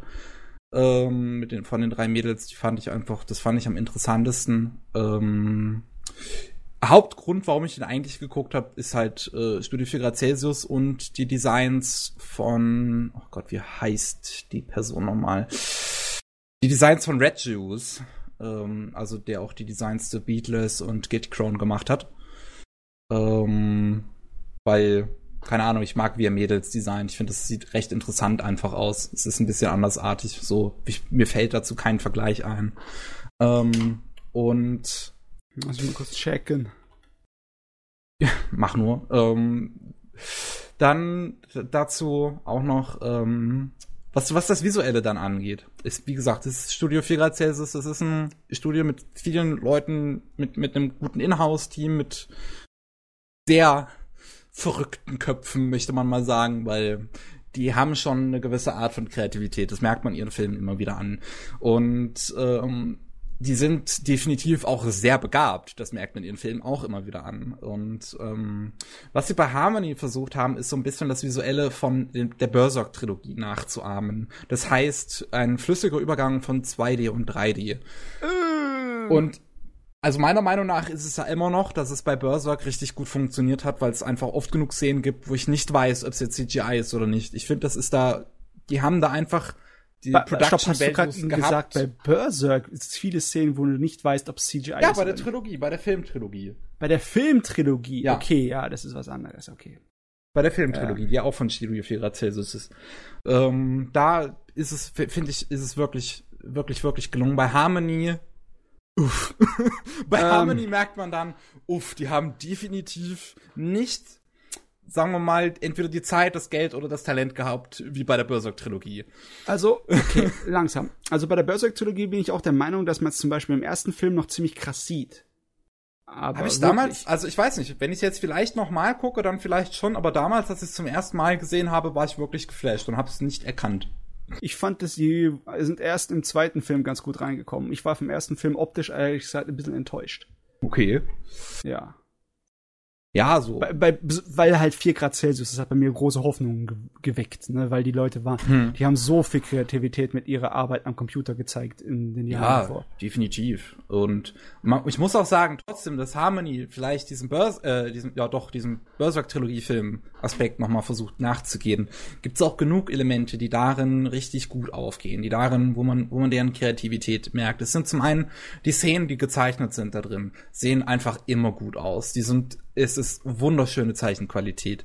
Ähm, dann gibt's eine Art, ähm, eine Art, wie soll, wie soll man es jetzt sagen, virtuelle äh, Realität, in der die Protagonistin manchmal reinschlüpft, um mit ihren Vorgesetzten zu sprechen. Die und das, diese, diese virtuelle Realität ist super kreativ dargestellt. Die ist richtig gut mit CGI dargestellt worden. Das sieht, da merkt man einfach, wenn man, wenn man CGI jetzt mal versucht, irgendwie kreativ einzusetzen, statt damit einen Anime-Stil nachzuahmen, dann funktioniert das auch einfach. Ich glaube, da um, hast du es auf den Kopf getroffen, ne? Wer nachahmt, der, bei dem sieht man das eigentlich fast ja. immer. Und das sieht man dann auch immer bei Harmony, wenn das versucht, wenn, wenn, wenn das jetzt aus irgendeinem Grund, ich weiß nicht, manchmal gibt es einfach Szenen, da wird, da, da, da laufen jetzt gerade so, was weiß ich, wenn, wenn die Protagonistin in ihr Heimatland nach Japan zurückkehrt, ähm, da am Flughafen ist, dann sieht man sie zuerst in 2D da lang sehen, dann kommt auf einmal eine Kamera von oben, wo sie auf einmal alle 3D-Modelle sind, was dann auf einmal richtig scheiße aussieht, dann wieder ein Schnitt, wo sie alle 2D sind und es ist die ganze Zeit so ein Hin- und Hergeschnitte zwischen beiden Stilen, was einen wahnsinnig macht. Yeah. Äh, das ist zum Glück etwas, wo, wo, wo, ähm, wo der Film mit der Zeit von absieht. Also am Anfang ist das noch ganz, ganz schlimm, aber mit der Zeit lässt das dann das zum Glück und benutzt CGI eher für sowas Kreatives wie diese virtuelle Realität. Ähm, und äh, bleibt dann eher bei Zeichnung. Ich weiß nicht genau, was hier passiert ist. Ob es so wie zum Beispiel bei dem Fireworks-Film von ähm, von von Schaft ist, ob sie da einfach nicht mehr die Zeit hatten, äh, weil der Fireworks-Film von, Sch von Schaft hat auch grauenhafte CGI-Momente, die, wo, wo man eindeutig sieht, hier sollte normalerweise etwas Gezeichnetes eingeführt, eingefügt werden, aber stattdessen sind da jetzt einfach sehr, sehr billige CGI-Modelle. Äh, mhm. Und ich weiß es nicht. Es, ähm, es ist ein, es ist ein Film, der mich visuell so, so, der, der visuell einfach wirklich eine Achterbahnfahrt ist, weil es gibt einfach Momente, wo ich mir denke, scheiße, das sieht geil aus und es gibt Momente, wo ich weggucken möchte. Ach, Studio 4 Grad, 4 Grad. Kannst ah. du doch besser. Ja, wer weiß, ich habe gar keine Ahnung, wie groß 4 Grad im Moment ist und wie viele einzelne Fraktionen da drin rumspringen. Weiß ich jetzt auch nicht. Die haben sich jetzt mittlerweile ja wieder auf ähm, auf Filme konzentriert, auch auf schöne Kooperationen. Ich weiß gar nicht, da war doch jetzt irgendwas Schönes in letzter Zeit. Äh, ah, da ja. war doch irgendwas Neues angekündigt worden, als wir die ganze Zeit weg waren. Ich meine, haben sie überhaupt mal von ihrem hm, Hauptding Film sind die überhaupt noch mal voll von abgegangen? Ich meine, die machen ja seit 95 Ja, sonst waren es ja, Film, Film, es, war ja auch entweder Anthologien, die sie gemacht haben, entweder eigene Anthologien oder irgendwo mitgewirkt. Ja, ja, ja, ich meine ja, aber das ist ja alles nicht im Fernsehformat. Richtig. Das einzige. Also die haben schon also, ein paar gemacht, ne? Aber mhm. oder bei ein paar mitgemacht, aber. Das einzige Fernsehformat, was wir mal hatten, war. Äh, lass es mich raussuchen. Wo ist es denn? Ich finde es gerade nicht. Das ist ja komisch. Das war eine kleine TV-Serie, die ich sogar mal unbedingt gucken wollte. Was das Problem ist, hier auf Wikipedia sagen sie alle TV-Serien, wo sie mitgearbeitet haben. Da habe ich keine Ahnung, welches jetzt von ihnen alles ist. Tweeny Witches, das ist es, was ich meine. Das ist es, okay. Ja, das ist eine TV-Serie. Äh, ja, es ist so, so, so weit ich gehört habe, Little Witch Academia Light. Nur halt vor Little Witch Academia. Lange vor. Ja, ja. Aber gut, ich glaube, so viel auch wieder zu Harmony ist. Ja, es ist. Hab ich schwankende Gefühle zu, zu, auf jeden Fall zu diesem Film. Und dann, jetzt muss ich noch mal gucken, was war denn überhaupt das Aktuellste, was ich jetzt gesehen habe? Ach genau. Ähm, wo ich vorhin schon Final Fantasy 15 erwähnt habe, habe ich mir Brotherhood angeguckt. Final Fantasy 15 Brotherhood. Das ist der ah. Anime, äh, die Anime-Serie, die kurz vor Release des Spiels, ich glaube sogar ein paar Monate vor Release des Spiels, ähm, rauskam und äh, so ein bisschen Background-Stories der Charaktere gezeigt hat. Ich find's irgendwie, also ich find's wirklich interessant, so, so diesen Multimedia-Ansatz, den Square Enix da hatte bei hey, äh, Final Fantasy 15 aber so, so, wie sie es dann letzten Endes umgesetzt haben, finde ich, finde ich ein bisschen weird. so.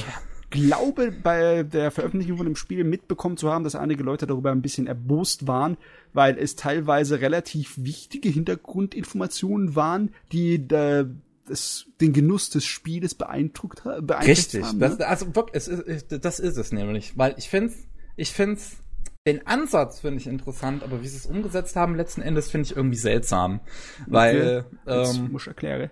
Ja, das ist, ist, ist es nämlich so. Also, ich erkläre mal kurz, wie man vielleicht am besten Final Fantasy 15 angehen sollte. Man sollte als allererstes den Film gucken, Kingsglaive.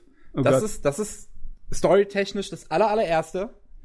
Dann sollte man das Spiel spielen bis Kapitel 3, 4. So, so in der Dreh, um die Figuren ein bisschen kennenzulernen und weil, ähm, Brotherhood nämlich irgendwo zwischen drei und vier spielt. Und äh, dann sollte man Final Fantasy Brotherhood gucken, dann kann man wieder weiterspielen. Das ist irgendwie so, was ist, wenn ich nur das Spiel spielen will? Fehlt mir dann irgendwas? Oder? Ja. Gott, das ist ja, ja kacke. Das ist schon kacke. Es ist, es, es ist wirklich weird. Das, ähm, ich, ich werde jetzt mal, ich, okay, ich, ich, ich sag's jetzt mal so, also wer jetzt wirklich Final Fantasy 15, das, das sagen wir mal, noch erleben möchte. Ich sage jetzt extra noch spielen möchte, sondern noch erleben möchte. So, der sollte jetzt am besten diesen Part überspringen, weil ich werde jetzt mal ein bisschen, ich werde jetzt einfach hier mal ein bisschen offener sein, um das Ganze auch irgendwie zu erklären. Spoiler! es ist nämlich so, wie gesagt, Kingsglaive, der Film, dieser CGI-Film, der auch wirklich wunderschönes CGI hat, aber ähm, dieser Film, wie gesagt, der ist die Vorgeschichte. Der erklärt, wie der Krieg zwischen dem äh, Kaiserreich und dem Imperium ausbricht. Und äh, wie der Vater von Noctis, dem Protagonisten im Spiel, stirbt. Entschuldigung, stopp, stopp, stopp. Darf ich das nochmal? Haben die das wirklich so genannt? Das Kaiserreich und das Imperium? Na gut, also nicht, nicht, nicht ganz. Ich weiß jetzt, mir fällt jetzt der Name von dem Kaiserreich nicht ein. Es ist auf jeden Fall ein Kaiserreich, aber da weißt fällt mir der Name ist? einfach nicht von ein.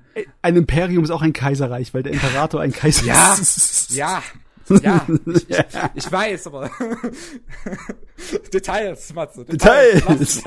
Lass, lass den Japanern ihre Fantasie, okay?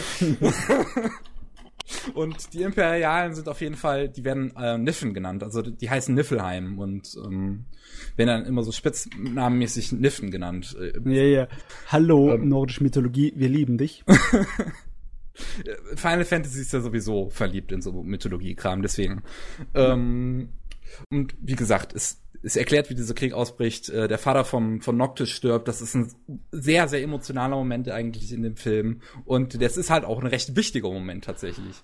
Und ähm, denn Final Fantasy, also das Spiel, das erste Chapter spielt noch, spielt noch vor dem Film. Und dann, dann kommt mit, mit dem Ende von Kapitel 1 im Spiel, kommt halt dann dieses, die, diese Nachricht, hören die Protagonisten dann in den, im, im Radio, das äh, Kaiserreich ist gefallen, ähm, der König ist tot, die Welt ist scheiße, die Welt ist am Abgrund. Ähm, und ähm, ja, so, so, das ist auch nochmal ein recht emotionaler Moment im Spiel, weil man dann, weil Noctis, der Sohn halt vom König, der ist halt jetzt der ist halt jetzt emotional aufgewühlt. Sein Vater ist tot. Das, der, der, weiß jetzt gar nicht, was er machen soll, weil der sollte eigentlich zu einer, zu einer Hochzeit reisen für Friedensverhandlungen und plötzlich ist die Scheiße am Dampfen. Und ähm, deswegen das ist eigentlich ein recht interessanter Moment. Danach ist man im Spiel so ähm, im Land Lucas unterwegs, macht so ein bisschen Nebenquests, unterhält sich so ein bisschen mit den Leuten, weil man irgendwie versucht, an ein Boot zu kommen, weil man immer noch zu der Stadt Altissia will, wo ursprünglich diese Hochzeit stattfinden sollte. Und während diesem ganzen Rumgereise quasi findet dann Brotherhood statt, die Anime-Serie. Und da ist halt auch recht interessant. Die erste Folge fängt direkt schon damit an, dass man im Radio hört, ähm, das Kaiserreich ist gefallen, der König ist tot. Und das, obwohl das im Prinzip ein Moment ist, den man Leuten, die jetzt allergisch auf Spoiler reagieren, nicht spoilern sollte. Hm. Und das ist, es ist so weird. Ich, ich weiß nicht, was die sich dabei gedacht haben. Ja, also der Media-Mix ist ja sehr beliebt, schon seit Ewigkeiten in Japan. Ne? Du hast was, da machen wir lauter Plüschzeug draus, da machen wir Manga draus, da machen wir Drama-CDs draus und da machen wir vielleicht ein Anime draus und eine OVA und blub blub blub blub, damit wir an allen Ecken und Enden kassieren können und das alles ineinander greift und jedes das andere so mitbewirbt. Ne? Ja.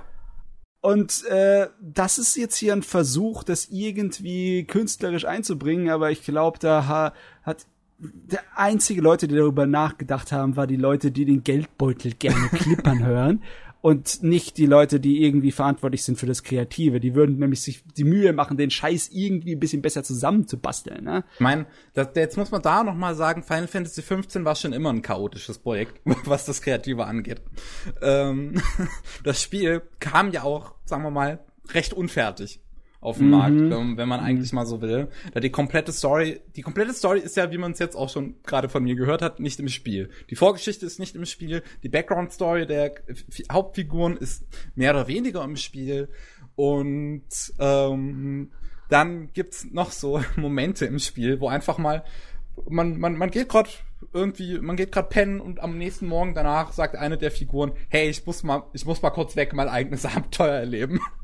Und, und dann ist diese Figur für eine gewisse Zeit einfach weg. Und dann kommen, kommen ein paar Monate später DLCs, wo man dann diese Geschichten spielt, die diese Figuren in der Zwischenzeit erlebt haben. Und das ist, das ist so weird. Oh man, Final Fantasy 15 ist so weird. Die moderne Industrie und ihre Zwangsmaßnahmen, um Leuten Geld aus dem Beutel zu locken, sind echt abstoßend manchmal. Ja, ach Gott, ich verstehe es auch nicht. Ich find's, ich, ich, ich find's recht witzig so irgendwie. Also ich, ich habe jetzt Geigenhumor vielleicht. Ja, also ich habe jetzt persönlich tatsächlich kein so riesiges Problem damit. Ich find's schon in gewisser Weise natürlich schon irgendwie gemein, aber ich liebe Final Fantasy 15 so sehr, dass ich relativ wenig ein Problem damit habe. Und ich habe mir auch die PC-Version gekauft und bei der kriegt man auch alle DLCs direkt dazu. Von daher ist es kein großes Ding. So. Ähm, Gehirnwäsche. Vollständig. ja. und ich, und, und ich muss ja auch dazu sagen, ich habe ja im Prinzip das Franchise auf die richtige Art und Weise angegangen. Also ich habe zuerst den Film geguckt, ja. dann das Spiel ein bisschen gespielt und dann die Anime-Serie gesehen. Mhm. Ich, ich hab's richtig gemacht. Du hast richtig gemacht. Aus Zufall wahrscheinlich, oder? Nein, ich habe mich extra belesen. Ah, okay. Ich habe mich extra ah. belesen, weil ich wissen wollte, wie man es am besten macht. Meine Güte, das ist ja wie in den Zeiten von alten Computerspielen, wo man vorher die Anleitung lesen musste. Ha, weil im Spiel dir nicht gesagt wurde, welche Taste was macht. oh Gott.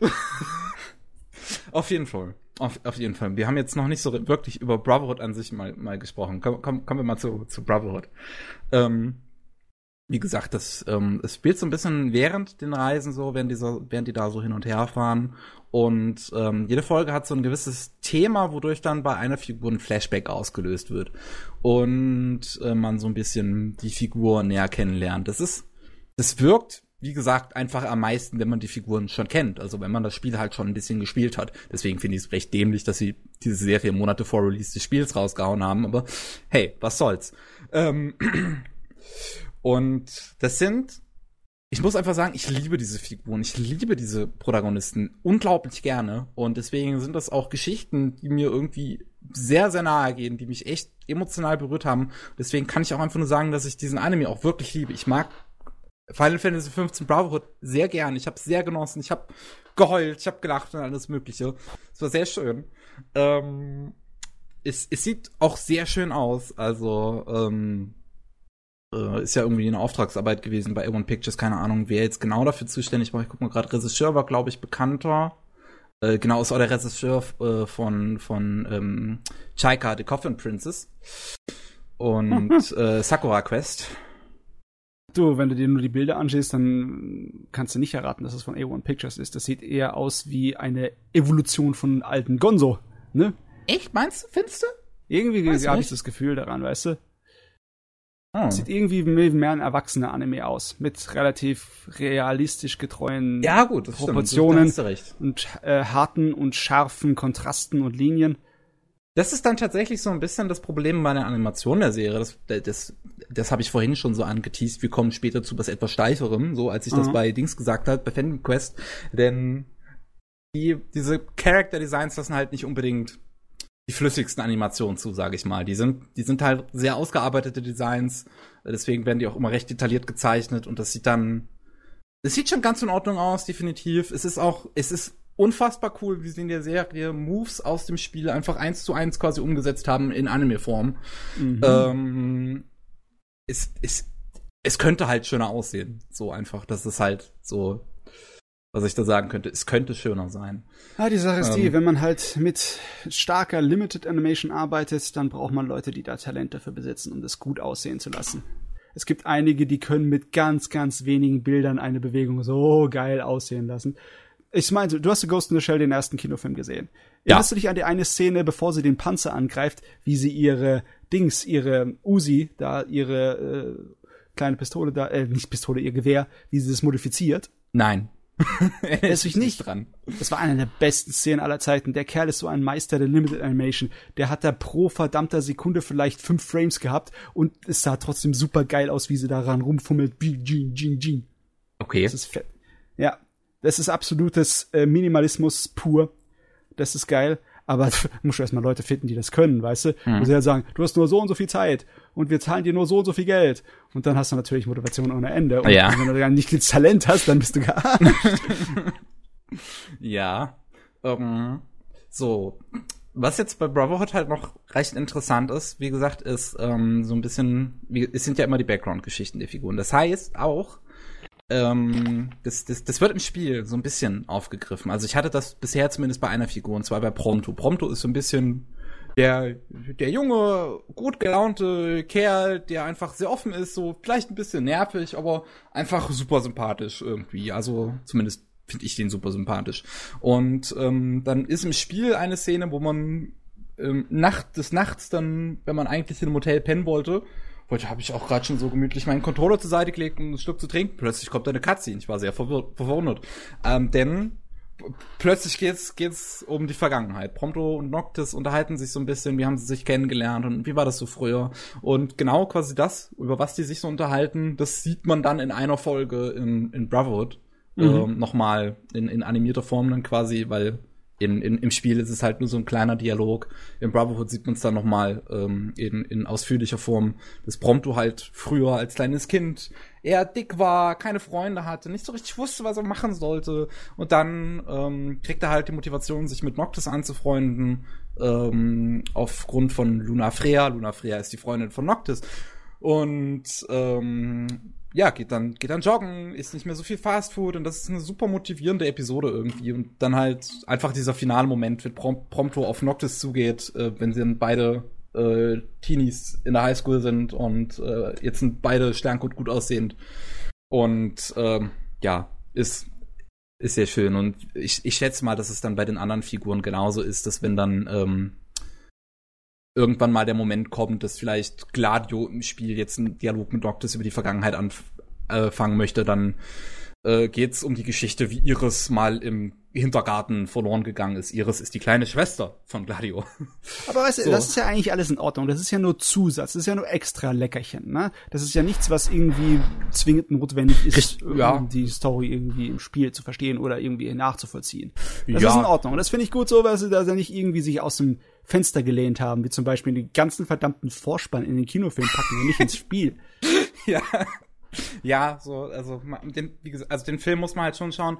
Brotherhood nicht unbedingt, aber ich würde halt trotzdem empfehlen, Brotherhood äh, einfach äh, nach so drei, vier Kapitel, drei, vier Main Story Kapiteln so zu sehen. Einfach, weil es den Charakteren was dazu gibt. Einfach, weil es ein sehr schöner Zusatz ist. So, und, ähm, es, es ist nur ein bisschen komisch aufgeteilt, weil die erste und letzte Episode von der OVA hängt halt quasi miteinander zusammen. Ähm, die erste okay. Episode endet halt auf einem riesigen Cliffhanger, dann kommen halt erst äh, drei Episoden mit den Vorgeschichten von den jeweiligen Figuren von Prompto, Gladio und Ignis und dann kommt die fünfte Folge, die jetzt die erste Folge noch abschließt. Hm. Das war ein bisschen weird, aber sonst. Ähm, ja, das, also, wie gesagt, ich hab's. Mir hat's sehr, sehr gefallen und ähm, ich kann nur empfehlen, das zu schauen. Es ist leider gerade das Problem, dass Akiba Pass ja jetzt, jetzt, jetzt dich macht und vorher gab's das nur auf Akiba Pass im deutschen Bereich legal zu schauen. Und hat der ähm, Nachfolger es nicht übernommen, oder wie? Ja, auf dem Wakanem ist es noch nicht. Ich hoffe, es kommt okay. noch, damit, damit man es auch noch weiterhin sehen kann. Ich hoffe es. Auch und eine Sache noch, eine letzte Sache noch, die ich hier sagen möchte, die ich ein bisschen komisch finde, ist, dass ähm, bei der ganzen Vermarktung äh, man Brotherhood keine, keine internationalen Synchros gab. Also, oder auch Square Enix selbst das eigentlich international gar nicht vermarktet hat, sondern halt einfach, ähm, wie es für Anime üblich ist, sich äh, andere Firmen quasi die Rechte daran sichern mussten. Also äh, hm. halt bei uns hierzulande Peppermint ähm, und bei, ich weiß es nicht, bei den Amis wahrscheinlich Funimation oder sonst irgendwas, ich weiß es nicht, hm. ähm, wer es bei den Amis hat. Aber das fand ich da sehr komisch, weil der Film Kingslave ist ja immerhin auch von Square Enix so äh, überall ähm, synchronisiert worden und alles Mögliche. Und Brotherhood dann, ja, Brotherhood ist halt ist halt da. So, so, also es wird halt wirklich so, so ein bisschen zur Seite geschoben. Ach, ist ja, ja. so ein 2D-Anime. Ja, nicht. schon. Da kriegt man so das Gefühl, dass sie das stiefmütterlich behandeln. Aber ja. ja. Nur dazu fand ich, finde ich ein bisschen komisch, so von, von Seiten Square Enix. Aber gut. Aber gut, so kann man, das, das ich finde, das reißt dann zum Beispiel halt in dem Sinne ein bisschen raus, weil ich spiegel jetzt Final Fantasy 15 die ganze Zeit mit der deutschen Synchro und bei Brotherhood bleibt mir halt nichts anderes übrig, außer als das auf Japanisch zu schauen. Und ich würde halt, mein, die japanische Stimmen sind natürlich alle sehr geil, aber trotzdem hätte ich das irgendwie in einem Gesamtpaket immer mit der gleichen Stimme, weißt du? Hm. Mhm. Extra Wünsche kosten mehr. ja. Gut, gut. Dann, ja, war Brotherhood auch das letzte, was ich gesehen habe. So, ist, äh, ich habe, ich, ich, ich bin aktuell noch dabei, viel Kram irgendwie zu sehen und beim nächsten Mal werden wir wahrscheinlich über sehr, sehr tolle Serien noch reden. Also kann ich, kann ich schon versprechen, wir werden über sehr schöne Sachen reden. Aha, aha das hört sich irgendwie Trump-mäßig an. Nein, ich gucke gerade Akiba Strip die Animation und das ist so viel besser, als man auf den ersten Blick erwarten würde. Die besten Serien. Wir haben nur die allerbesten. Nein, es ist wirklich, wirklich gut. Also ernsthaft jetzt. Ich weiß, ich weiß. Okay, mach mal so. kurz Pause. Können wir machen. Haben jo. uns verdient. Es zwei, ich muss das Fenster kurz öffnen. Ich sterbe. Ah, ja. Ah, gut. Du, du, hast erst die Erlaubnis, nach dem Podcast zu sterben. Also hier, durchhalten. Ja. gut, wir machen kurz Pause. Bis gleich. Tschüss. Jo. Willkommen zurück. Zum Anime Slam Podcast. Was, sind wir schon wieder da? Ja. Oh, der Wahnsinn. Ich mach das, ich mach das immer absichtlich so überraschend. Das wissen, oh. die, das wissen die Zu Zuhörer vielleicht gar nicht, aber ich mache das immer, immer dieses, diesen Pausenübergang mache ich immer so ganz plötzlich, damit alle überrascht sind. Red Was jetzt natürlich Unsinn. bei einem Zwei-Mann-Podcast nicht so gut funktioniert, aber Seemannskan, alles heiße Luft. Gut, so. machen wir weiter. Ja, was hast Kollegen. du denn gesehen, Matze? Schieß los. Ich, ich habe mich in den aktuellen Animes immer noch aufgehalten. Aus irgendeinem oh. Grunde bin ich da hängen geblieben in letzter Zeit. Und Krass. dann habe ich ein paar Sachen zu Ende gesehen, über die ich kurz schwatzen möchte. Und dann habe ich etwas nachgeholt, weil das Internet es mir empfohlen hat. Jetzt bin ich gespannt. Okay, pass auf. Das, das, was ich nachgeholt habe, das ist auch sehr aktuell und darüber reden wir am Ende. Äh, ich habe auf jeden Fall fertig gemacht äh, unsere sieben Todsünden, die zweite Staffel, ne? Schon zu Seven Ende? Deadly Sins, ja. Die habe ich zu Ende geguckt. Und dann habe ich äh, Golden Kamui zu Ende gemacht. Und äh, Full Metal Panic Invisible Victory ist ja auch zu Ende gegangen. Yes, yes, yes, habe ich auch gemacht. Krass. Okay. so, fangen wir mal an bei unseren sieben Todsünden.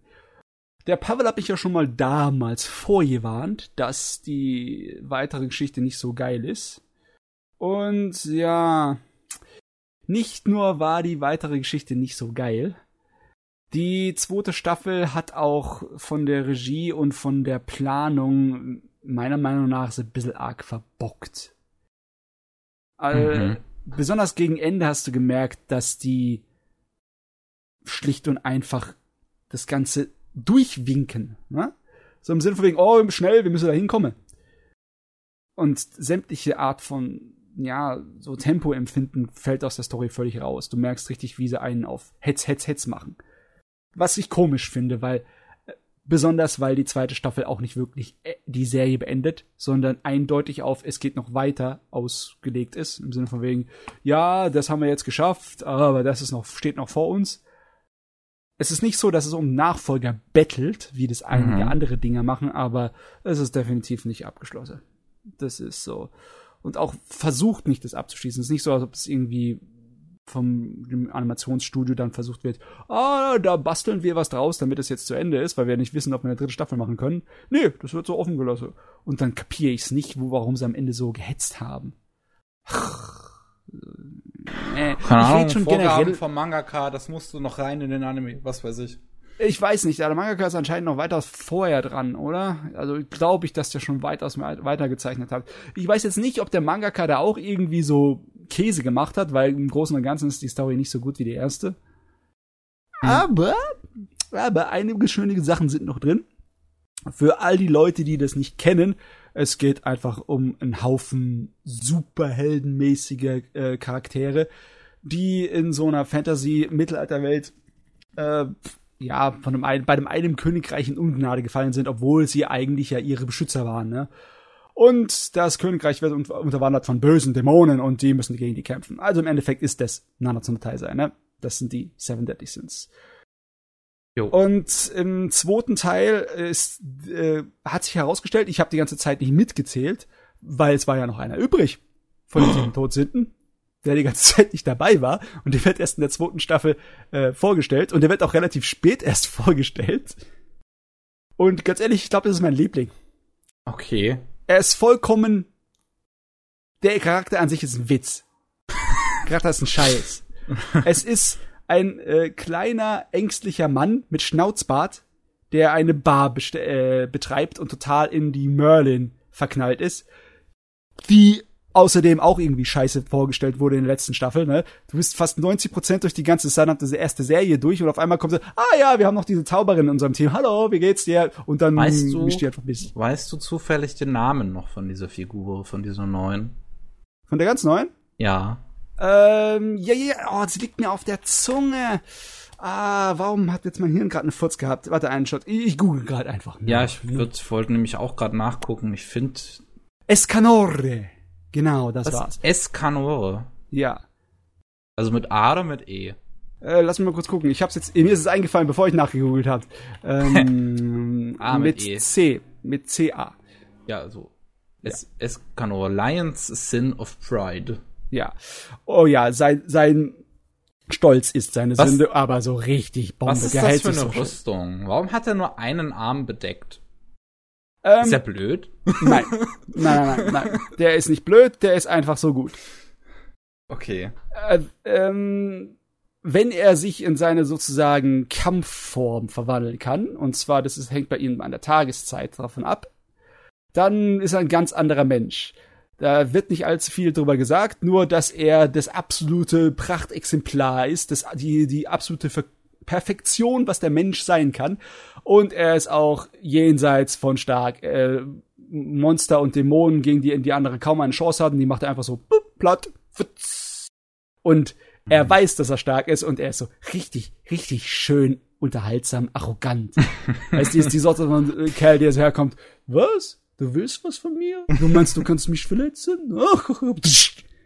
Ist er äußerst unterhaltsam, der Kerl. Der ist herrlich.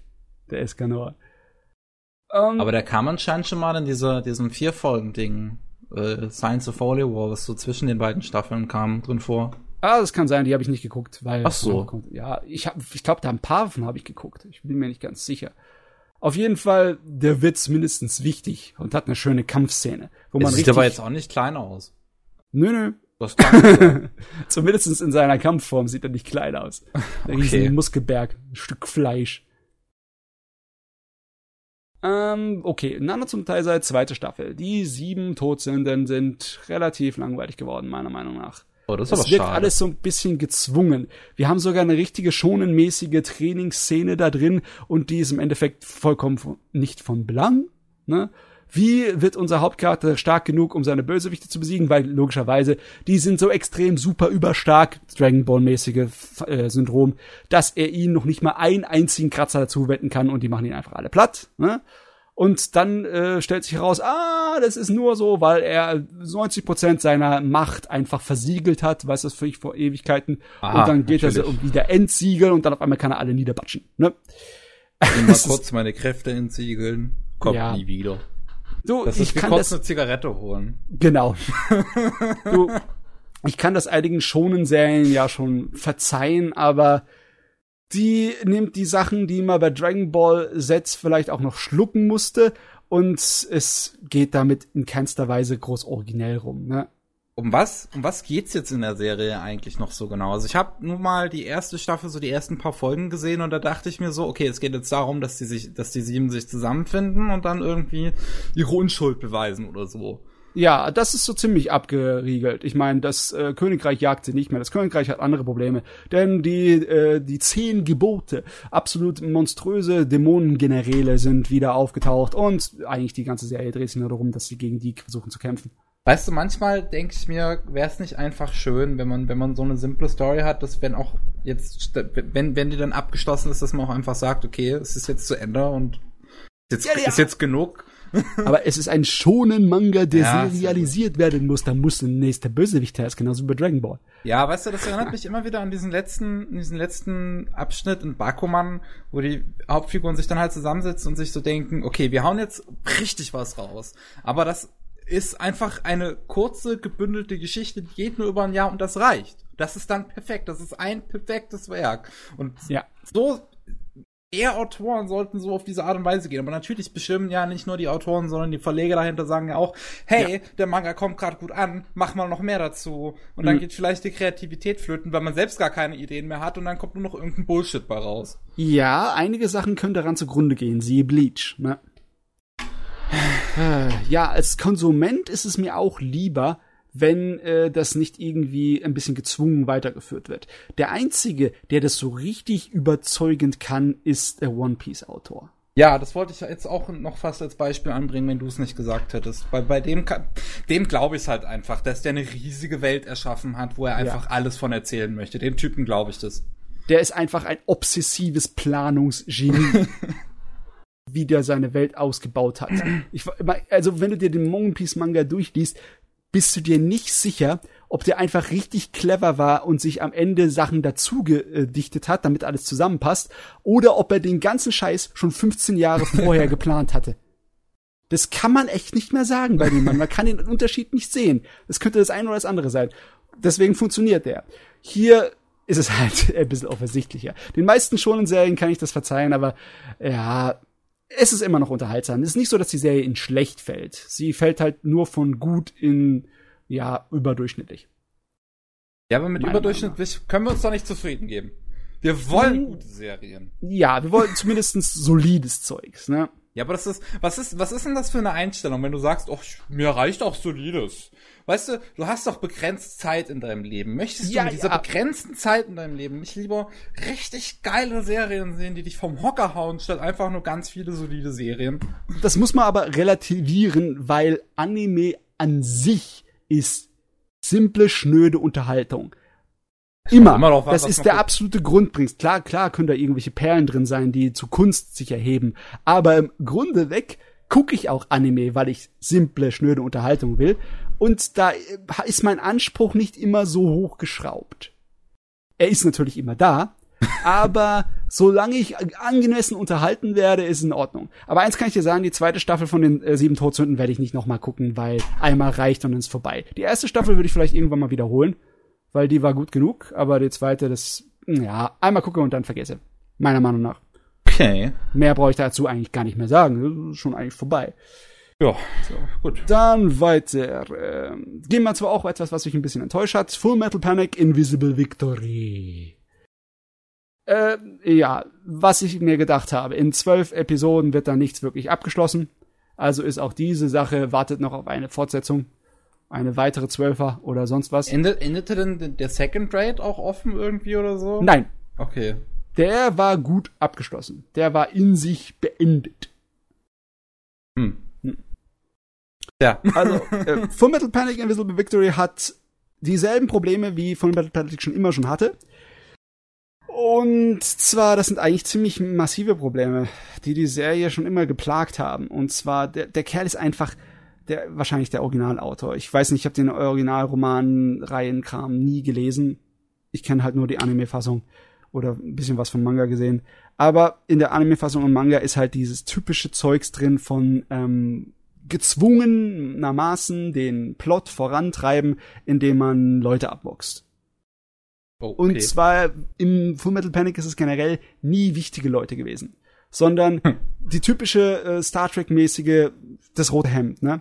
ja. Wird vorgestellt, ist eigentlich ganz interessant, sofortiger Kumpel und wird ganz schnell danach abgemuckst. Auch ah. hier in dem Ding. Und es ist einfach nur, es sind wirklich nur Leute, die dazu benutzt werden, um ein bisschen Drama künstlich reinzudrücken in die Story und um das voranzutreiben. Also im Sinne von wegen, unser Hauptcharakter muss jetzt den Kerl ausschalten, weil er einen Hass auf ihn hat, weil er einen von seinen neuen Freunden getötet hat. Ne? Das ist irgendwie so, Gott, warum habt ihr die Charaktere danach reingebracht, wenn ihr sie nur dafür benutzen wollt? Das war doch äh. zumindest in der Vorgeschichte des Protagonisten auch so, oder? Der hatte da irgendwie einen Kumpel, der ist getötet worden und weiß ich jetzt Drache? Ich weiß es gar nicht. Ich weiß es auch nicht mehr genau. Das erste Mal, wo mir das aufgefallen ist, richtig dick war in der ersten äh, Staffel, wo er auf eine Mission geht, weil er also so zwischendurch muss er weg, um eine Mission zu erfüllen, äh, weg von der Chidori, weg von dem ganzen ähm, Schulalltag und äh, dann trifft er einfach sich mit einem komplett neuen Team und kämpft mit denen gegen den eigentlichen Hauptbösewicht der ersten Staffel. Ne? Und logischerweise, jetzt wo ich dir gesagt habe, weißt du, was passiert, ne? Die werden klar. alle abgemurkst, bis auf ihn. Nur damit er einen größeren Hass auf den Hauptbösewicht hat, dann. das ja, war eigentlich völlig unnötig. Das hätte man alles rausschneiden können. Die Serie hätte sich nicht geändert. Ach, ja, Gott. Der Survivor, sozusagen. Ja. Aber im Großen und Ganzen ist die Serie ganz interessant. Also, ich, ich sehe aber gerade, das ist tatsächlich recht interessant, dass der Originalautor anscheinend äh, das Skript auch geschrieben hat für Invisible Victory. Naja, dann liegt es an ihm, dass, hm. dass der. Er schuld. Ja, weil ich, ich sehe hier gerade halt das Second Rate und das erste und so und auch das Comedy-Ding war, ist ja überall nur so, so basiert, basiert hat auf. alles auf ihm, aber Invisible Victory hat er auch geschrieben. Okay, war da war direkt schuld dran, ja. nicht nur indirekt. Na gut. Aber nee, äh, schlecht war die Serie deswegen nicht. Ne? Nur auch wenn sie viele große Probleme hat, sie äh, geht halt schön dramatisch voran. Die wird nie langweilig. Das hat ein gutes Erzähltempo und ähm, die Originalcharaktere bleiben sich treu und es gibt auch richtig tollen Fanservice für die Full Metal Panic Fans, Leute, die sich nur den Anime jemals reingezogen haben. Wie lange haben die darauf gewartet, dass unsere zwei Hauptcharaktere mal nicht sich nur dumm angucken wie zwei Rehe im verdammten Scheinlicht, äh, Scheinwerferlicht? Hä, wenigstens da ist eine pfützliche Bewegung da reingekommen. Ey. Naja, okay, aber, und ja, auch kampftechnisch und animationstechnisch ist es in Ordnung. Die 3D-Animationen wurden nie wieder so schlecht, wie sie in den Anfangsepisoden waren. Besonders weil die so ein Scheiß wie in der Anfangsepisode nicht gemacht wurde. Und es gibt sogar, es gibt sogar ein paar lustige Szenen da drin. Oh, ich habe gedacht, das wäre eine komplett bitterernste Serie, ähnlich wie Second Rate. Aber äh, kommt auch ein paar Sachen, die ich zum Lachen bringen. Die Comedy, auch, alter Schwede. Auch wenn der Hauptmerkmal ist einfach auf Blutvergießen, Leute abknallen und äh, ja. Das ist eigentlich aber, recht schade, weil das hat in der ersten Staffel einfach so eine schöne Synergie ergeben. Die war gut, ja, da hat man halb halb gehabt. Ja. Weißt du, ist, das ist, das ist eigentlich auch immer meine, also meiner Ansicht nach ist das auch eigentlich immer so das, das, das Optimalste. Weil wenn du halt immer diesen Wechsel zwischen Ernst und Humor hast, dann wirken die lustigen Szenen lustiger und die ernsten Szenen ernster. Ja, du brauchst auch ein bisschen Entspannung ab und zu mal von nur Anspannung wegen dem ernsten ja. Kram. Aber man darf nicht vergessen, dass hier ist schon die, die finale Ab, der finale Abschnitt von, von Metal Panic in der Geschichte. Ach so, und okay. ja klar, also es geht jetzt darauf zu, den Oberbösewicht niederzumachen, ne? Schon die ganze Zeit. Und das ist natürlich jetzt noch nicht abgeschlossen, aber wenn dann irgendwas noch nachkommt, das wird dann das wirklich das Ende auch sein. Und logischerweise, das Ende ist vor, steht vor der Tür, wenn unsere zwei Hauptcharaktere sich so weit nähern, dass jetzt das Liebeskram-Geschichte endlich mal abgeschlossen wird. Ja. Mhm. Also die wollen Full Metal Panic beenden, was auch in Ordnung ist. Aber sie hätten es eigentlich auch gleich machen können. Ne? Sie hätten das ein bisschen besser planen können und einfach hier so eine 13-teilige oder auch eine 24-teilige gleich machen können. Vielleicht ging es einfach nicht für irgendwelchen Gründen, aber das, das Ergebnis, was wir hier haben, ist einfach nur okay. Hm. Oh, okay. Okay. Ist okay. Äh, äh viel mehr be be beeindruckt und viel, viel glücklicher bin ich dabei mit Golden Kamuy gewesen. Meine Fresse hat das geile Episoden rausgehauen zum Ende seiner Laufzeit. Da waren einige absolute Perlen dabei. Alles Mögliche von vollkommen verrückt und total durchgedreht und geisteskrank bis hin zu richtig lustig und spannend und richtig ah, eine coole Serie ist das geworden. Und dann hieß es, wir machen später weiter. Eigentlich müsste ich mich da richtig darüber aufregen, wenn ich dann eine Serie so richtig lieb gewonnen habe und dann warten muss. Aber bei der war das nicht so schlimm. Die hat nämlich äh, den Verlauf ihrer Story so gesetzt, dass du nicht irgendwie unzufrieden bist. Die hat dich auch nicht mit einem bösartigen Cliffhanger äh, geködert oder mit unnötig viel Spannung aufgebaut, die jetzt erstmal losgelassen würde. Oder die hat auch nicht irgendwelchen Charakter entführt, um zu sagen, in drei Monaten siehst du, was mit ihm passiert. Nein, nichts dergleichen. Das Ding hat mich nicht so respektlos behandelt. Und dafür bin ich ihm ehrlich gesagt dankbar. Hui. Mhm. Inhaltlich ist die Serie ziemlich hui. Und optisch hat sie es geschaffen, geschafft, in, äh, in der zweiten Hälfte dieser zwölf Episoden von den Bären wegzubleiben. Was? Es kommt ja. kein Bär mehr? Nein, es kommt oh, kein Bär mehr. Das war doch das Beste. Die ersetzen die Bäre durch richtig verrückte Gegenspieler, was, was gut ist. Da gibt's einige okay. richtig spannende Szenen. Da gibt's zum Beispiel ein Scharfschützenduell, das ist toll. Und die Nebencharaktere wären auch gut wäre ausgebaut und auch ein bisschen Einkultur. Besonders in der zweiten Hälfte sind all die kleinen Sachen, die in der ersten Hälfte auf mich ein bisschen komisch gewirkt haben oder ein bisschen gezwungen, sind so ein bisschen verschwunden. Also die zweite Hälfte ist weitaus besser. Lieblingsepisode ist immer noch Episode 11 mit dieser verrückten Hotelinhaberin. Meine Fresse ist die Episode genial. Okay. Da schmeißt du dich teilweise weg vor Lachen.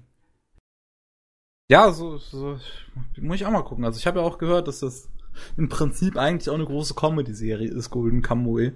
Ja, ähm, aber ja, also ja, ja. auch nicht durchgehend. Ich kenne aber trotzdem so viele Szenen auch aus dem Manga, die so dann durchs Internet gegangen sind, weil ähm, ich schätze mal, beim Anime wird es nicht so sein, aber der Manga wird auch gerne mal äh, etwas etwas freizügig Gerade bisher mit dem männlichen nicht. Körper. ähm, sagen wir es mal so, ja, das passiert natürlich öfters, aber der Anime tut es nicht in Szene setzen. Ja. Ähm, aber zimperlich ist die Serie überhaupt nicht, was da abgeht an Gewaltdarstellung. Ui, ist, ui.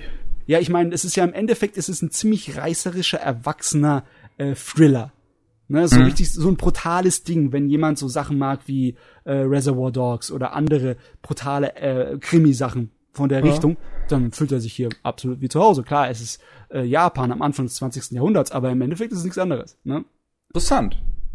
Es sind alles irgendwie ein bisschen Abschaumleute. Natürlich, unsere Hauptcharaktere ist eher der gute, sympathische Abschaum.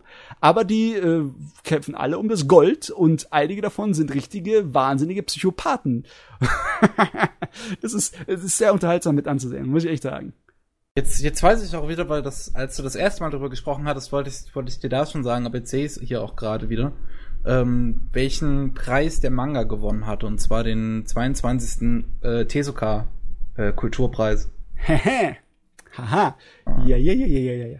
Und es bekommt ja tatsächlich eine zweite Staffel, sehe ich hier gerade. Ja, ja, die ist ja. schon am Ende des äh, Ding angekündigt worden. Die war ja auch zuvor geplant. Ich meine, das ist gleich am Ende des Jahres, ne? Ja, ja, gerade äh, für, für, für Herbst 2018. Das habe ich irgendwie so gar nicht mitbekommen. Ich dachte, das wäre jetzt einfach so fertig. Nee, nee, nee, nee, nee, nee. Die, die machen gerade so weiter. Und ja, das ist der typische Trend, weißt du, vom Teilen von den Dingern. Ja. Da können wir uns wahrscheinlich nicht von lösen. Weil ich glaube, in letzter Zeit ist es etwas seltener zumindest passiert. Also in dieser Staffel, in dieser Saison ist einiges da, ne? Ich meine, von Metal Panic, Golden Kamuy. Ja, aber bei Full äh, Metal Panic wurde zum Beispiel noch nichts angekündigt. Ja, nicht direkt. Sie haben am Ende gesagt, nur wir sehen uns wieder, aber äh, okay, da ist halt recht. Du, am Ende von der zweiten Staffel von Darker Than Black sagen sie auch, das war erst der Anfang und danach kam nie wieder was. Ja, aber Darker Than Black war, ist auch leider in den Bach runtergegangen. Mann, ey, da so viel Potenzial in der Serie und alles nicht. Nein, da wollen wir nicht hingehen, da wollen wir nicht hingehen, das könnte gefährlich werden. Auf jeden Fall, oh yes, Baby, werde ich die zweite Staffel von Kamui gucken. Oh ja, das Ding hat mich angefüttert und der Haken ist fest verankert. Das kann mich überall hinziehen. Das ist doch schön. Ja. Äh, gut, dann können wir mal zu dem kommen, was ich nach Empfehlungen des Internets nachgeholt habe. Und Jetzt zwar Hina Matsuri. Hina, ach so, das ist so diese Comedy-Serie. Mhm. Die wurde mir auch als superbe Comedy-Serie, als Komödie der Saison verkauft vom Internet. Und dann gucke ich das Ding und die Hälfte der Serie ist ein ernsthaftes, mitreißendes Drama. Was? Ernsthaft? Ja. Was? Okay, da muss ich jetzt dazu sagen, die, die, Serie ist im Grunde einfach schnell erzählt. Der Gag ist, du hast Mädels mit äh, richtig starken übernatürlichen psychischen Kräften und okay. äh, die von irgendeiner Organisation benutzt werden und da die Organisation ist allerdings ein bisschen plemplem und macht laufend Fehler. Ein Fehler ist zum Beispiel, das Mädel, unser Hauptcharakter, der Hina, die wird einfach da wohin geschickt, wo sie nicht hin soll in ihrem Pot, in ihren Teleportationspot und landet bei so einem Yakuza. Aber der Yakuza ist eigentlich, eigentlich ziemlich in Ordnung, der Typ. Ne? Hm. Er arbeitet halt nur bei den Yakuza. Ne? Also so hey, also nur, nur, nur, weil jemand, also ich habe die Yakuza-Spiele gespielt, die meisten Yakuza sind anscheinend echt in Ordnung. Du, natürlich. Wenn du Yakuza-Spiele gespielt hast, dann weißt du jetzt genau über die Regeln Yakuza Bescheid. ja, klar. Baby. Willst du mir etwa sagen, dass alle Leute bei der Yakuza nicht total sympathische Menschen sind? oh. Auf jeden oh. Fall, die zwei haben von Anfang an eine super Chemie und die haben so ein tolles äh, Vater-Tochter-Verhältnis, das sich da so aufbaut. Aber der leidet natürlich auch unter ihrem Terror, denn die China ist ein ziemlich krasser Charakter, aber auch ein lustiger Charakter. Nicht besonders helle im Kopf, aber äußerst unterhaltsam. Und mhm. ja, die erleben halt dann einige an Abenteuer, wo ich nichts irgendwie spoilern oder verraten will. Es ist teilweise sehr lustig, teilweise abgedreht. Einmal zum Beispiel äh, wird, äh, geht die Hina einfach so daher und nimmt eine ganze gegnerische Yakuza-Gruppe auseinander. Und äh, die denken natürlich alle, er hätte es getan, weil klar, logischerweise keiner glaubt an psychische übermenschliche Kräfte. Und dann äh, steigt er in der Organisation auf und dann hat er echt die Probleme. Das ist nicht übel, die Serie, muss ich sagen. Besonders ihre Sorte von Humor ist schon ein kleines bisschen origineller und einzigartiger. Also es ist, es ist eine Art von Slapstick-Humor mit einem ganz trockenen Unterton. Es ist nicht so mh, mm, wie Azumangadayo, das zwar auch ein bisschen trocken und slapstickisch ist, aber eher so in die Richtung, ja, so ein bisschen abgehoben dämlich. Es ist auch nicht so wie äh, zum Beispiel Nichijou, das ja auf die komplette nur kinetischen, abgedrehten, verrückten äh, Slapstick-Humor mhm. setzt. Das ist ein kleines bisschen so die Sorte von, ähm, der haut nicht in diese äh, Breschen rein, dass du dann sofort meinst, du müsstest den typischen amerikanischen Sitcom äh, Gelächter-Track hören, weißt du? Also ich sehe hier so ein paar Vergleiche mit Mob Psycho 100. Ähm, würde ich aber ehrlich gesagt nicht sagen. Ist eine ganz andere Sorte von Humor. Okay. Und es ist auch keine wirklich zusammenhängende Story groß. Also es ist ein bisschen zusammenhängt, aber es ist schon eher episodenhafter aufgebaut. Ich glaube, ja. glaub, in welche Richtung das geht, ist dieses äh, Saiki Kuso, falls du das kennst. Dieses äh, nee, Saiki, Saiki Kun hat über, warte mal, ich, ich habe ich hab den Titel hier gleich. The Disastrous Life of Saiki K, das gibt's auch auf Netflix. Ja, das ist aber auch so neu, das habe ich zum Beispiel noch gar nichts von gesehen. Äh, da weiß ich jetzt gar nicht, ob das mich mit dem ähnlich ist. Hm, ja, auf jeden also Fall. Also es ist halt, es ist halt so, so stelle ich mir jetzt Matsuri zumindest hm. auch von dem, was ich bisher gesehen habe, vor so ein bisschen recht trocken vom Humor, so ein bisschen. Also so, so einfach auf die Fresse.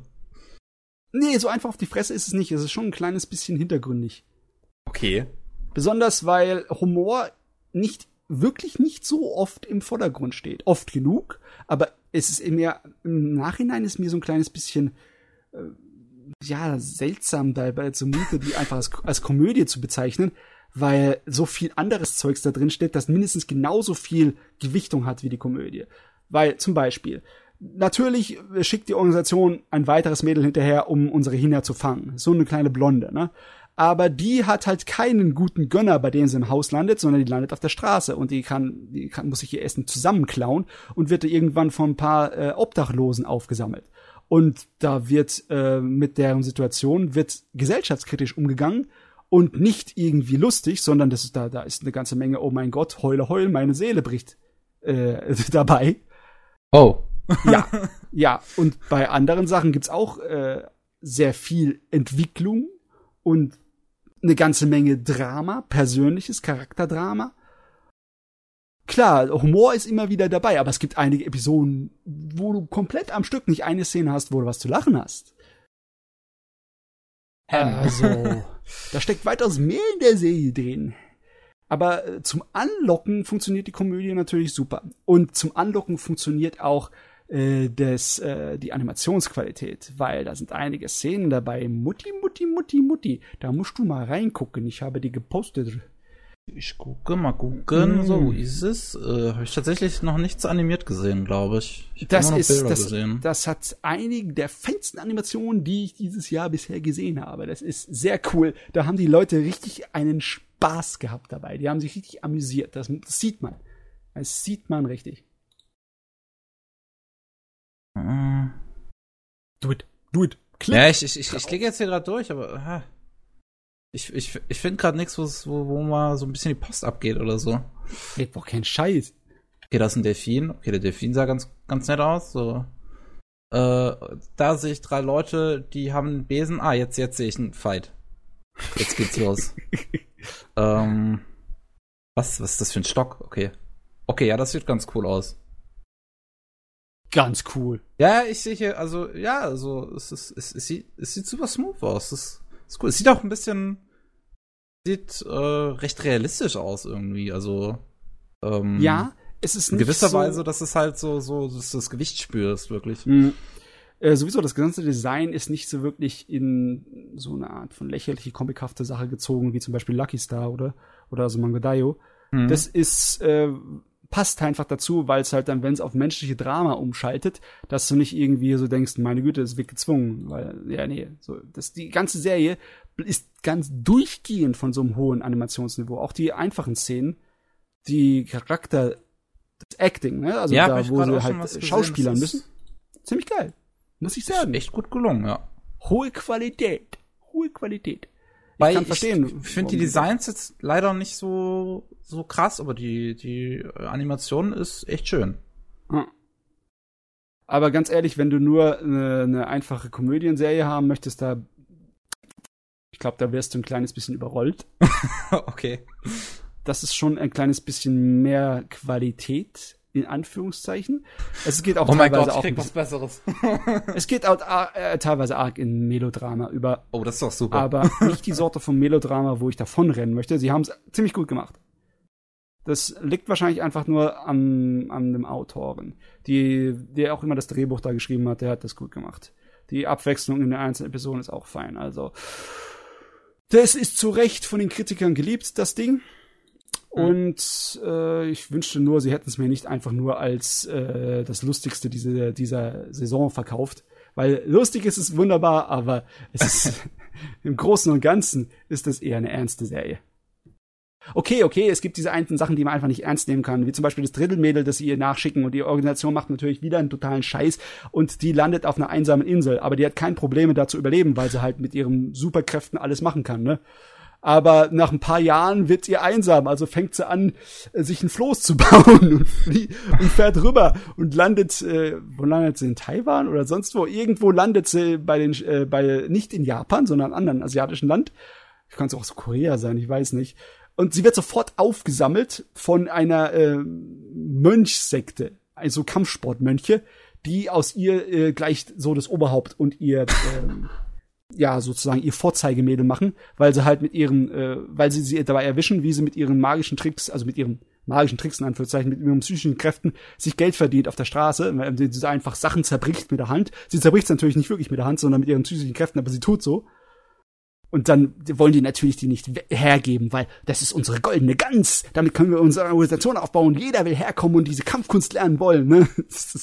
Und da gammelt die da rum. Und erst nach drei Jahren denkt sie, ah ja, ich muss ja das Mädel finden. Auch gut. Also, das macht die Serie auch im Sinne von wegen, ja, wir machen einfach mal so einen Schlenker in die Richtung, um einen Joke für drei Episoden rauszuziehen. aber, ja. ja. okay, drei Episoden ist übertrieben, aber du weißt, was ich meine, ne? Mhm. Das traut sich was, die Serie, die, die traut sich was. Da bin ich recht glücklich darüber, dass die, das Internet mir die empfohlen hat. Ich gehe jetzt gerade mal so durch, wer daran gearbeitet hat, weil das, äh, und es ist recht interessant, weil das sind, das, das, das, das sind Leute, die haben quasi noch nichts groß, großes, großes eigenes Ding gehabt, sondern eher so irgendwo ausgeholfen, außer halt der Autor, der Kaiji Rochi. Und der ist für das Screenplay zuständig bei der Yokai Watch Serie. Und die Yokai Watch Serie hat auch einen super Humor. Hm. Die hat auch einen richtig guten Humor. Also, dass die Serie wirkt so, als wäre in allen Bereichen wären da Saison, also Leute, die richtig was drauf haben. Ja, so Profis hat sich das angefühlt. Das ist alles irgendwie von Erfahrung und Talent durchzogen, der ganze Kram. Wenn das dann heißt, das sind alles ein kleines bisschen so Neulinge, dann sind das alles talentierte Neulinge. Also die Serie zum Beispiel braucht keine zweite Staffel, aber wenn sie da mehr drüber machen würden, das würde mich überhaupt nicht stören. ja, schön. Gut. Klingt doch super. Werde ich mir dann, dann, wahrscheinlich wohl auch mal angucken müssen. Ja, es geht schnell. Das ist sehr kurzweilig, der Kram. Zwölf Episoden an lustigen Zeugs. Ja. Ja, dann bin ich fertig mit meiner Liste. Oh, wunderbar. Fertig. Ich oh. ja. Dann fehlen ja jetzt nur noch die Nevs, die News. Die Nachrichten, jawohl. Ja. Die ja, da gab es schon einige Be Sachen, die sich begeben haben. Ja, ich wollte jetzt gerade irgendein Schimpfwort benutzen, aber lass mal mal lieber. Schnell zurückgehalten. Willst ähm, du anfangen oder soll ich anfangen? Ich weiß, also, keine Ahnung, ich kann mal so was, was, was Simples, so eine leichte Kost am Anfang raushauen. Ja. Äh, es gibt nämlich auf Netflix ein bisschen neuen Anime-Zugang, Zuwachs, Zuwachs. Hm. Äh, und zwar Naruto, das Original, die erste Naruto-Serie sind Staffel 1 bis 4 auf Netflix. Ich weiß nicht genau, das ist die komplette Serie tatsächlich sehe ich hier gerade. Also die komplette erste Naruto-Serie gibt's äh, auf Japanisch und Deutsch jetzt auf Netflix, wie auch immer hm. sich das auf Deutsch antun hm. möchte, aber. Die lohnt sich meiner Meinung nach sogar zu gucken. Nicht auf Deutsch, aber die erste Naruto-Serie, bevor Shippuden anfängt, die finde ich eigentlich viel besser als alles, was danach kam. Danach habe ich nur Manga gelesen, weil der Anime mir auf die Käse ging. Ich habe noch zehn Minuten, äh, ich habe noch zehn äh, Folgen abgebrochen. Vom allerersten? Ja.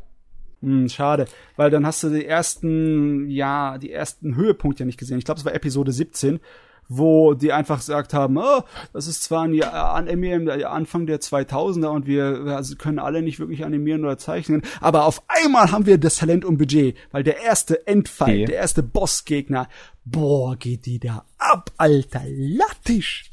Hm, interessant, weil halt die ersten zehn Folgen sahen ganz schön hässlich aus. Ja, so, gell? Ähm, gell? Und, und ich mochte auch die ganzen Figuren nicht. Ich mochte auch das Ganze. Es, es, es kam mir so auch die ganze Zeit so, so, wie soll ich sagen, so, ähm, so, so, ähm, ich, ich beschreibe es mal auf, auf, auf diese Art und Weise. Der Autor, es kam mir so die ganze Zeit so vor, als würde der Autor gerade zum ersten Mal in seinem Leben gemerkt werden, dass etwas hart wird, wenn er sich so ein bisschen zwischen den Beinen reibt. So kam mir die ganze Zeit das Naruto vor und das ging mir dann halt hart auf den Sack. Ich weiß nicht, ob ich das verstehen möchte. Ja, das kam mal so vor, als ob der Auto gerade durch, durch, grad durch die Pubertät geht anscheinend so. Als ob er gerade zum ersten Mal merkt, dass, dass es sowas wie Sexualität und so ein Kram gibt. Und das ging mir so hart auf den Sack die ganze Zeit. Diese richtig billigen äh, Jokes da. Das. Ah. Ich kann mich gar nicht ja. erinnern, dass am Anfang so viel Kram war. Ich meine, gut, äh, Kakashi Doch, hat, war so eine Arschloch am Anfang, ey. Wer denn jetzt genau? Naruto ist generell, also Naruto ist richtiges Arschloch am Anfang, auch eine ja, perverse Sau einfach. Perverse so Sau, der ist ein kleiner, ist kleines Angstmonster, weißt du? Teenager! Leben ist scheiße! Ach, ich muss Teenager. mich beweisen! Runter von meinem Rasen! ja, okay, das ist ein Teenager-Geschwatze, aber passt auch. So, und dann, dann gibt's noch ähm, Fate Extra Last and Core, ist jetzt auch auf Netflix ähm, ist die, die äh, Fate Extra ist halt die, die Fate-Serie jetzt von Shaft. die da Anfang des Jahres kamen. Und seit gestern müsste das, glaube ich, sein, ist der zweite Godzilla-Film endlich auf Netflix. Aber ich werde ja. erst gucken, wenn der dritte da ist. Dann werde ich alles ja. an einem Stück, also gut, wahrscheinlich nicht am Stück gucken, aber so nach und oh. nach. Ich fühle mich in Versuchung gebracht, ja? Weil die erste war gut und der, der Cliffhanger hat mich wahnsinnig gemacht. Ich muss jetzt eigentlich weiter gucken. Aber, hm, hm, hm, hm ja, nee, ich sollte eigentlich auch warten. Ja, oh, oh und eine Netflix-News habe ich da fast glatt übersehen und zwar ist auch noch die Asterisk War jetzt auch noch auf Netflix. Ist so ein 0815 schon ein A1 okay. Pictures Anime. den, von dem man auch nicht zu hören braucht, im Prinzip. Aber ist jetzt, ist jetzt da für jeden Interessierten. Ähm, so, dann waren das erstmal die Netflix-News. Jetzt, was, was hast du denn? Was hast du denn noch Schönes? Oh ja, machen wir die kleinen Mini-News, die ganz nett sind und die absolut nebenbei erwähnt werden können. Hast du dir mal die Serie Agretzko gesehen? Äh, Natürlich, also da habe ich beim die, die letzten zwei Podcasts war recht großes war Grezoko recht großes Thema. Du müsstest es eigentlich mitbekommen haben, wie ich beim 104. glaube ich drüber geredet habe. Ja, beim ich glaub, 105. habe ich irgendwie hat Subomir noch mal drüber geredet, unsere Gästin, da warst du nicht beim Podcast dabei, aber beim 104. habe ich eigentlich schon ganz große Liebeshymnen zu Agrezoko gesungen. Ja, ja, also ich wollte eigentlich nur erwähnen, dass eine zweite Staffel in ja, 2019 kommt. Und das Ding ist nett und niedlich und da kann kommen, das ist mir in Ordnung. Das Was ist großartig. Ich liebe es. Ja. Was kommt noch an zweiten Staffeln? Ace Attorney. Das brauche ich nicht unbedingt. Ich habe kein so großes Interesse davon. Leute, die die, die die Spiele gespielt haben, freut das vielleicht, dass eine zweite Staffel am Oktober kommt, aber nö. Ich werde jetzt die Spiele nachholen in, in letzter Zeit. Ich habe es schon alle gekauft auf meinem 3DS. Ich komme hm. nur noch nicht dazu zu spielen. Hm. Was aber noch kleines Lustiges. Äh, der Goblin Slayer Anime in seiner Vorschau wurde Oktober als Programmstart genannt, was ich auch gut finde. Er kann so schnell kommen wie möglich, der Goblin Slayer. Ähm, dann Sachen, die ich nicht unbedingt so ganz verstehe, wie zum Beispiel, dass es ein neues Strike Switches Anime geben sollte, und zwar ein für 2019 und ein für 2020. Also und ein für 2021. Echt? Da ist auch es noch einer. Drei Stück. du, ich hatte irgendwie in meinem Kopf, dass diese Marke von Strike Witches eigentlich ausgelutscht ist. Das, das dachte da kann, ich auch. Aber jetzt auf einmal ist wieder da verstehe ich auch nicht so ganz. Also letztes oder vorletztes Jahr kam ja ein Spin-off mit, ich glaube, Brave Riches hieß es. Ich weiß ja. es nicht mehr. Ja, ja, irgendwas war da. Äh, ja, Brave Riches hieß es, genau. Und das, vielleicht ist das richtig gut angekommen in Japan und haben sie somit so ein bisschen Schwung wieder in die Marke reingebracht. Und ja, ja jetzt kommen sie wieder, die ganzen fliegenden, kleinen, nackten Mädels und, ähm, Ich konnte das nie ernst nehmen, den Scheiß. Ich finde die Idee, dass Mädels in äh, kleinen Fluganzügen mit äh, Zweiten Weltkrieg-Waffen gegen Außerirdische kämpfen, finde ich eigentlich so abgedreht, dass ich es schon mag. Aber das Design von dem Zeug sah dann so dämlich aus. Diese scheiß verdammten Propeller, die sie auf ihre Füße gekleppt haben, dann fliegen sie alle in Unterhose rum. Sag mal, wer kann das ernst nehmen? Ja, und dann sind sie auch noch die ganze Zeit irgendwie nackt unterwegs, teilweise auch. Also mhm. ich weiß, ich weiß auch nicht, aber die Japaner stehen drauf. Es gibt sogar eine Episode, die so in, in Akiba Strip, äh, die so ein bisschen diesem Thema gewidmet ist, so von wegen kleinen Militärmädels. Du, dann, dann, ja, es gibt eine Menge geile Sachen mit kleinen Militärmädels, die viel besser sind. Ne? Girls und Panzer, Soda und Oto oder lauter anderen Kram, ne? Da brauche ich das nicht gucken. Ja. Auf jeden Fall gut, also, also um nur zu, zu erwähnen, was da so kommt. Äh, der, der 2019 kommt, das ist Strike Witches 501 Putai Hishinmatsu. Das ist eine Adaption von einem Manga dazu. Mhm. 2020 kommt dann, oh Gott, wer von denen war das 2020? 2020 ist dann Strike Witches Road to Berlin. was mhm. ist ja, oh, oh. da bin ich ja mal ganz gespannt, ehrlich gesagt. Macht's glaub, nieder! Den, den will ich, glaube ich, allein wegen des Namens mal reingucken, was da passiert. Ja, ja. Und ähm, 21, 2021 kommt dann Idol Witches, was auch noch in diesem Franchise irgendwie mit reinspielt. Okay, ja, also ich, es ist vorhersehbar. Keine, also ich, als ich, als ich diese News gelesen habe, ich wo, oh, wo war das angekündigt? Ich glaube, auf der Anime Expo wurde das angekündigt. Kam auf einmal diese drei Strike Witches News und ich so, was? Ist das nicht tot? What? ja. Keine Ahnung. Ja. Ich finde das irgendwie witzig. Also bei mir läuft es unter ferner Liefen, ehrlich gesagt. Gut. Was haben wir noch unter ferner Liefen? Ah ja, Monster Hunter, die beliebte Spielserie, bekommt eine Anime-Sache in 2019, die komplett 3D sein soll. Und da habe ich irgendwie die Hoffnung, dass sie nicht einen Cell-Shading-mäßigen 3D-Stil versuchen. Ich habe irgendwie kein Vertrauen, dass sie das hinkriegen. Die sollen dann so mit mehr Spielgrafik Gar nicht mitgekriegt. Hast du da einen, einen Link oder so für mich dazu? Das habe ich irgendwie gar nicht mitbekommen. Warte mal, da muss ich kurz Anime News Network Weil es aufmachen. gibt ja auch schon einen Monster Hunter Anime, der basiert allerdings auf dem Spiel Ride On und das ist halt eher sehr, sehr kindisch. Und so ein Monster. richtiger Monster Hunter Anime wäre natürlich schon ganz geil. Wo sie einfach mal die Monster auch jetzt mal so richtig aufschlitzen. Ah, ah, ah. Scheiße, es gibt so viel Monster Hunter Mist hier. Äh, Ja, muss ich mehr laden. Also, bevor ich da hinten im Hintergrund das mache, ähm, sag du mal auch mal ein paar unwichtige so, Na ein Nachrichten. paar unwichtige Nachrichten, äh, nach, Nachrichtigen. Äh, Trinity 7 bekommt einen zweiten Film. Es, es hat ja Anfang 2017 schon einen Film bekommen und ja, jetzt ist halt noch ein weiterer angekündigt. Ich schätze mal, dass das wieder so ein, so ein halber Film quasi wird, so ein 50-Minuten-Ding. Aber hey, ist ganz nett, immerhin äh, bester Soundtrack und ganz nette Figuren. Ähm, was ist denn noch relativ unwichtig? Idolish 7 bekommt eine zweite Staffel. Das ist ähm, von Troika so ein Ding gewesen, so ein Idol-Ding, weil Mhm. jedes, jedes Studio, also jeder, jeder, jeder Produzent braucht irgendwie seinen eigene, eigenen Idol-Anime jetzt. Ähm, deswegen, äh, da kommt auch noch was. Von daher, hey, Jo. yay. Äh, ach, jetzt sehe ich, was du mir hier geschickt hast. Das ist Yes. zumindest ein cooles Bild. Ja, das Ah. weckt Hoffnung, dass sie sich an das Design von den Spielen halten, so ein bisschen ein. Hoffentlich. Mehr computerspielmäßige 3D-Animation, dass das in Ordnung wäre. Das würde ich gucken. Soll aber anscheinend nur ein Special werden, also kein so richtiger Film. Also, nee, wahrscheinlich irgendwie nur so. so ja, so ein OVA 20-Minuten-Ding würde ich mir vorstellen Ja. halt. So ein OVA. Das ist aber auch in Ja. Ordnung. Ja, so. Mal sehen, ne? So, was haben wir noch an kleinen Sachen? An kleinen Sachen haben wir noch das. Äh, ja, zweite Staffel Mob Psycho 100, Januar 2019. Ich freue mich jetzt schon drauf. Yeah. Warte mal.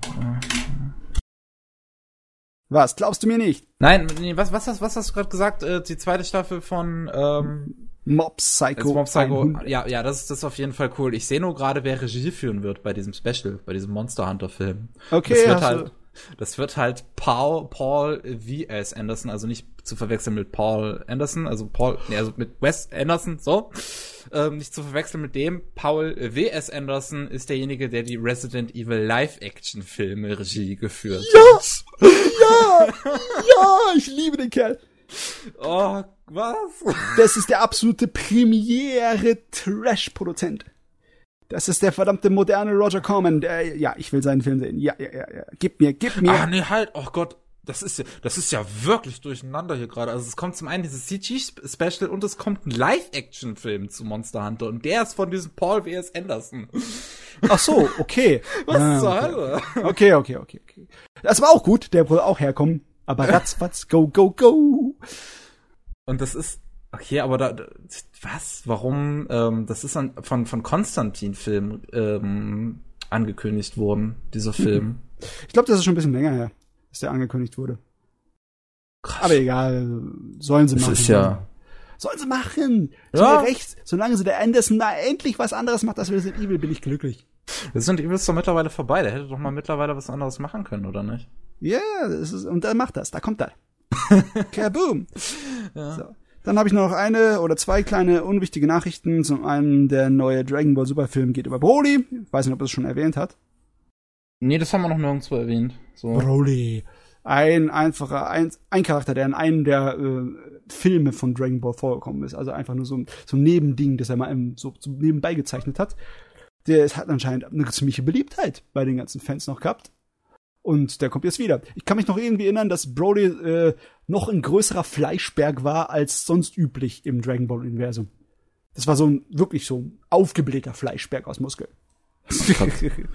Mal gucken. Ach so, der ist es. Mhm. Ja, der anscheinend bisher noch kaum Auftritte irgendwie bekommen, oder? Was? Der war nur in diesem einen Kinofilm fertig. Ja. Krass. Ja. Aber er ist so beliebt, dass sie jetzt auf einmal was Neues über ihn machen. ja so doch. kann es gehen. Nö. Läuft. Und dann die letzte kleine, unwichtige Owari Monogatari. Zoku Omani Monogatari. die Weiterführung vom Ende, beziehungsweise das eigentliche erste Ende, bevor der Hauptautor angefangen hat, seine zweite Staffel von Romanen zu anzukündigen. Das kommt dann im Herbst in den japanischen Kinos, was mich und den Pavel wahrscheinlich stören wird, weil wir dann länger warten müssen wieder auf Kinofilme. Ah, Schweinerei. Sowieso mit dem Ende, mit der letzten Staffel, dem Obwadi-Monologie, lassen sie es sowieso warten. Erst kommen 13 Episoden, dann machen sie Pause, dann kommen noch mal sieben Episoden und das eigentliche Ende kommt jetzt in der Kinovorstellung. Wundervoll. wird das richtig rausgezogen, so richtig ausgeschöpft wird das. Ne? Nervensägen. Schweine. Solange Ja. es auf demselben Niveau bleibt, ich meine, die Owari Monogatari, die Monogatari-Serie ist nie wirklich schlecht gewesen. Die ist noch nie wirklich, no- noch nicht mal durchschnittlich gewesen. Die ist immer auf einem verdammt hohen Niveau geblieben. Das muss ich Ihnen sagen, das haben sie geschafft. Okay. Ne. Ich noch nicht, ich hab's nicht gesehen, kann, kann ich nicht beurteilen. Aber du hast die, äh, die Filme gesehen, oder? Äh, Ja, also die, die, die Kiso Monogatari-Filme habe ich gesehen, Ja. nicht so. hohes Niveau, sag ich dir. Ja, die waren schön. Die waren gut. gut, dann habe ich jetzt nur noch etwas größere Dinge, wo wir drüber diskutieren können. Hast du noch ein paar kleine? Kleine, also mal gucken, noch kleine Dinge, ich weiß nicht, so, es, es, es kommt immer drauf an, was du als klein siehst, auf jeden Fall, aber das wäre auf jeden Fall ein super Trio. Cat's Eye kommt Yay. ab äh, November äh, auf Blu-ray hier in Deutschland. Das bekommt eine deutsche Blu-ray. Wow!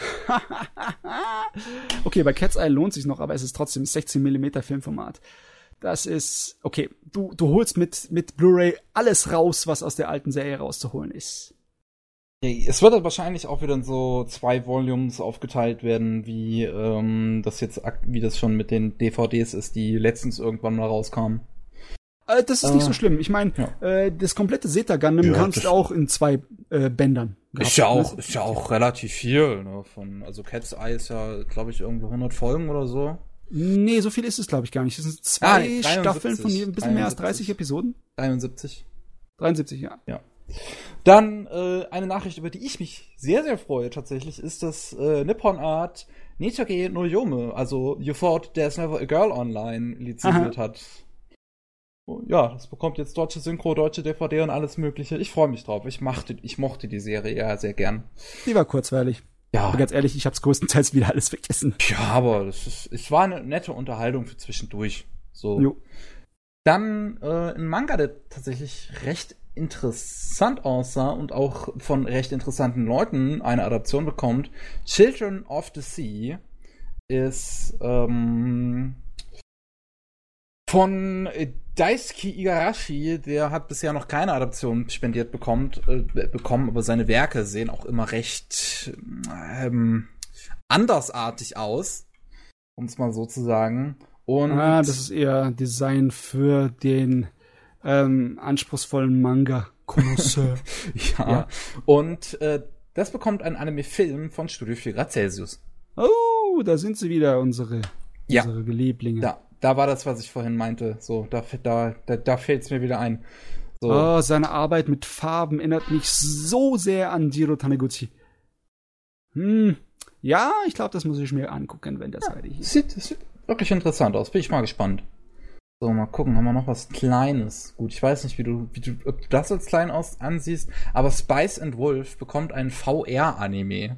Das sehe ich eher als mm, besprechungsbedürftig an. Was zum mittelmäßig. Aller- was zum Geier ist ein VR-Anime? Weil in den Nachrichten, wo ich das gefunden Ahnung. habe, wurde dazu kein verdammtes Wort erwähnt. Ich weiß es auch nicht. Es ist anscheinend auch nicht gro noch nicht großartig sowas rausgekommen in Japan bisher. Also ich, ich, ich kenne so, so, so 3D-Dinger. Sony hat sowas auch schon als Demos beigeliefert, wo man Mhm, vielleicht ja. neben einer Dame sitzt und mit sich der, äh, mit der sich unterhält. So, so, Ja. das kenne ich. Also, Ähm, warte mal. Ich habe irgendwie mal gehört, dass wenn du in einer virtuellen Realitätsbrille keine Kontrolle über die Kamera hast und einfach durch den Video schauen würdest, dass da hin und her schneidet zwischen einzelnen Kameraeinstellungen, dass Leute davon unwohl sein können, ne? Das kann durchaus sein. Es ist natürlich, VR ist ja immer ein Thema, das ist natürlich auch bei jedem einfach anders. Jeder reagiert da halt anders Ja. drauf. Es gibt Leute, die sind da vollkommen immun, die können das schauen, wie sie wollen. Es gibt Leute, die, die kotzen, sobald sie sich das Ding aufsetzen. Ja. Ähm. also, aber wie wollen die das dann machen? Wollen die dann das in einer anderen Art und Weise machen als normale Animation und Film? Also das frage ich mich halt ohne so. Schnitt, dass die Kamera einfach irgendwie mitläuft mit den Charakteren und du in alle Richtungen gucken kannst oder was wollen die da machen? Dann ist Ich- ja kein Anime mehr, dann muss es ja 3D sein. Ja, es- also, hm. es, es könnte halt so vielleicht was Interaktives sein, so ein bisschen. Hm, Ähm. also meinst du nur so ein kleines so ein Special, einfach so ein so ein Technologie-Demo? Ja, vielleicht so, so, dass man, was weiß ich, so ein bisschen, vielleicht sitzt man bei denen hinten auf dem Wagen drauf und kann so ein bisschen zugucken oder so. Das wär's Ja. ja, ne? Du sitzt auf dem Wagen und sie schwatzen die ganze Zeit Ja. und äh, kabbeln sich an. Das wäre auch, das wäre, das wäre ganz interessant, ne? Also, ich, ich sehe schon die Möglichkeiten, ich weiß noch nicht ganz, wie man es visuell umsetzen sollte. Also das Visual, was dazu bisher released ist, ist ja ein Nur ein recht, Poster. Ja, ist ja ein recht klassisches Anime-Poster eigentlich. Ja. Ähm, es, also das, das, das Ding soll wohl für die HTC Vive und die Oculus Rift rauskommen. Mhm. Ähm, von daher ist es halbwegs zugänglich. Die Dinger sind natürlich noch einigermaßen teuer, aber sie sind auch mittlerweile schon günstiger geworden auf jeden Fall. Oh Mann, da ist auf jeden Oh. Fall zu wenig Informationen dabei. Zum Beispiel Ja, gibt's dann auch eine Standardfassung, die man auf seinem normalen Monitor angucken kann. Das ist auch wieder eine gute Frage. Aber Ja. ich glaube, wenn du halt so ein Anime wirklich speziell für VR machst, dann wird er wahrscheinlich auch nur so funktionieren. So, also Wieso? Du hast doch im YouTube Videos von Virtual Reality Spielen und das geht doch auch. Mm, Ja, stimmt auch wieder. Es ist. Ah, es ist äh, schwierig. Ja, so. Da haben sie uns angefüttert und da sitzen wir jetzt und habe keine Ahnung, was wir da machen sollen. Ja, es ist so eine seltsame Ankündigung. Ich freue mich natürlich für die Spice und Wolf Fans, dass sie neues Futter kriegen, Ja, aber sie kriegen es halt auf eine sehr seltsame Art und Weise. Ah, ja. Ja, also muss man einfach mal sehen, ob dann vielleicht irgendwann mal, was weiß ich, ein Trailer oder eine Demo oder irgendwie so kommt, wo man mal einfach sieht, was zur Hölle das sein soll. ja, bitte. Äh, Aber wird wahrscheinlich in den nächsten Monaten kommen. So. Ja gut, das hier ist noch, äh, ist auf jeden Fall klein. Ähm, Netflix hat sich noch ein paar Lizenzen gesichert, das heißt ein paar Anime, die wir erst in einem halben Jahr oder in einem Jahr sehen dürfen. Ähm, und zwar Sirius die Jäger, das neue Original von PA Works, was in der aktuellen Season läuft, wo ich eigentlich recht Bock drauf hatte, aber jetzt kann ich es nicht gucken. Danke Netflix. Ich weiß gar Ähm, nicht, was es ist. Und äh, dann etwas, von dem ich jetzt noch gar nichts gehört hatte, aber High Score Girl heißt es. oh Äh, Mann. Ich weiß auch nicht. Netflix. Ich weiß auch nicht, nach was für Kriterien Netflix da Lizenzen sich einen verleibt. Wahrscheinlich, was am günstigsten ist oder so, keine Ahnung. Ich weiß nicht. War Godzilla-Lizenz so günstig? Ja, Kann das mir weiß ich nicht, vorstellen. aber ich glaube, bei, bei Godzilla ist auch, ist auch was anderes, weil da arbeitet Netflix tatsächlich recht eng mit Polygon Pictures zusammen. Hm. Hm. Ähm, während bei Sirius und bei High Score Girl da einfach, ja, kriegt doch ein bisschen Geld und, das, und jetzt können wir es bei uns zeigen. so, also, hä. Ah ja. Ach. Gott, ich habe so viel Netflix-News hier. Es ist doch unglaublich, diese Leute, ne, wie die sich versuchen, bei Anime-Fans reinzuschleimen. Du, äh, Ähm. mach nur das, was wirklich wichtig oder interessant ist, bitte. Ja, was, was doch ganz interessant aussieht, neues Projekt von dem Regisseur von Code Geass, Active Raid, IDO, Planetease. Also der schon Ah. gute Sachen gemacht hat. Oh, yeah, yeah. Und zwar Revisions. Re Revisions heißt das Ganze. Es ist auch ein erster Trailer dazu rausgekommen. Der sieht auf jeden Fall gut aus. Das Design erinnert mich so ein bisschen irgendwie an Alt Noir Zero, muss ich mal sagen. Ähm, es ist so ein Mix aus 2D, 3D, der tatsächlich halbwegs funktioniert. Oder ist das, glaub- oder ist das komplett 3D? Ich muss gerade mal gucken. Weil äh, äh, äh, nee, ist tatsächlich komplett 3D. Ist aber ganz gut gemacht. So, warte, ich schick, Ah. ich schick dich mal den Trailer, dann kannst du dir selbst ein Bild machen. Also ich gucke mir gerade schon Bilder an. Bilder? Dann siehst du hier Bewegtbilder. ähm, sieht ganz nett aus. Also, wenn man es sich jetzt ganz genau anschaut, ich hatte es halt eben nur in so einem kleinen Fenster, da konnte ich es nicht genau erkennen, aber ähm, hier sieht man natürlich eindeutig, es ist CGI, aber es ist schon gut gemacht. Schon, ist schon was da. Äh, und äh, ja, erstes Promobild ist auch dazu rausgekommen, was auch recht gut aussieht. Ich bin mal gespannt. Ähm, Ähm, Ah, alle Arbeit sieht gut aus, bis auf die Figuren. Das funkt einfach nicht. Hm, ja, Die bewegen sich einfach nicht gut. Die sehen zwar gut designt aus, aber. Es ist aber tatsächlich von einem Studio, was äh, so ein verdammt gutes CGI-Studio ist, und zwar Shirogumi. Die haben zum Beispiel Etotama gemacht und Etotama ist feinste CGI-Kunst. Das sieht richtig gut aus. Aber bei Etotama muss man auch dazu sagen, das versucht nicht einen klassischen Anime-Stil nachzuahmen. Und das versucht Revisions hier gerade. Ja. Äh, von daher, bitte, liebe CGI-Industrie, hört auf mit diesem Nachahmen. Das kann nur Polygon Pictures. Die anderen, bei den anderen erlaube ich es nicht. Du, ich weiß gar nicht, ob das Problem wirklich beim Nachahmen liegt oder einfach, dass die Leute nicht wie traditionelle Animatoren ausgebildet sind und einfach nicht wissen, wie sie es machen sollen, dass es dann gescheit aussieht. Äh, gute Frage. Ich weiß es echt nicht. Ja, Ah, egal. ne, mal sehen. Es ist auf jeden Fall, also es ist auf jeden Fall ein vielversprechender Regisseur zumindest dahinter. Und äh, ja, von daher mal gucken. Vielleicht ist es dann inhaltlich gut. Ja, und äh, dann haben wir noch Prosimax. Prosimax zeigt auch die zweite Staffel von Sword Art Online. Sword Art Online sollte ja zuerst auf Pro7 laufen. Da lief das aber so schlecht, dass sie gesagt haben, okay, wir schieben das doch auf unseren Spartensender, auf Max. Dann lief da die erste Staffel von Sword Art Online weiter und wahrscheinlich war da jetzt bisher so eher die Frage, ob sie dann doch noch die zweite Staffel zeigen, aber das haben sie vor. Ja, Äh. die sind einfach zu spät dran gewesen, ne? Ja, so, den Ah, halt schon gesehen verpasst. Was willst du machen? Äh, und ansonsten habe ich jetzt, glaube ich, Netflix endlich mal durch. So, und den, den, den Rest. Weiß nicht, Zombieland Saga, hast du das noch in deiner größeren Liste? Weil das Nein. sieht echt cool aus. Nein. Zombieland Saga ist ein neues Projekt von Cygames. Cygames kennt man vielleicht mittlerweile. Das ist eine recht große japanische Firma, die sehr darauf steht, Multimedia-Projekte zu starten. Und äh, die machen auch tatsächlich recht coolen Kram, ja, und ähm, die bezahlen ihre Leute gut, weil die machen so gut wie alles in-house. Äh, zum Beispiel, also in ihrer Animationsabteilung funktioniert das noch nicht so ganz. Da produzieren sie bisher immer nur mit. Äh, das Einzige, was sie da komplett in-house bisher gemacht haben, ist äh, dieser Kurzfilm zu ähm, zu oh, Scheiße, wie heißt das nochmal? Was Watanabe letztes Jahr noch gemacht hat. Ah, du Ähm, Blade Runner? Ja, zu Blade Runner. Der, Der war äh, auch Blackout, gut, der. Blackout-Kurzfilm, der ist von Cygames. Äh, also von deren Animationsabteilung. Und Cygames kennt man ansonsten wahrscheinlich Du. ganz, ganz groß für, für das riesen, riesen beliebteste, das beliebteste Gacha, was es gibt. Und zwar Oh hier dieses, dieses Blue-Ding. Wie heißt das? Also dieses Fantasy Grand Blue? Nee. Ähm, doch, Grand Blue. Grand Blue Fantasy. Das ist Ja, in das Japan ist ja ein Monster. riesig. Ne? Das ist, ja. Und das, das ist halt auch von Cygames. Und jetzt kommt halt Zombieland Saga. Das ist eine Kooperation mit Mappa.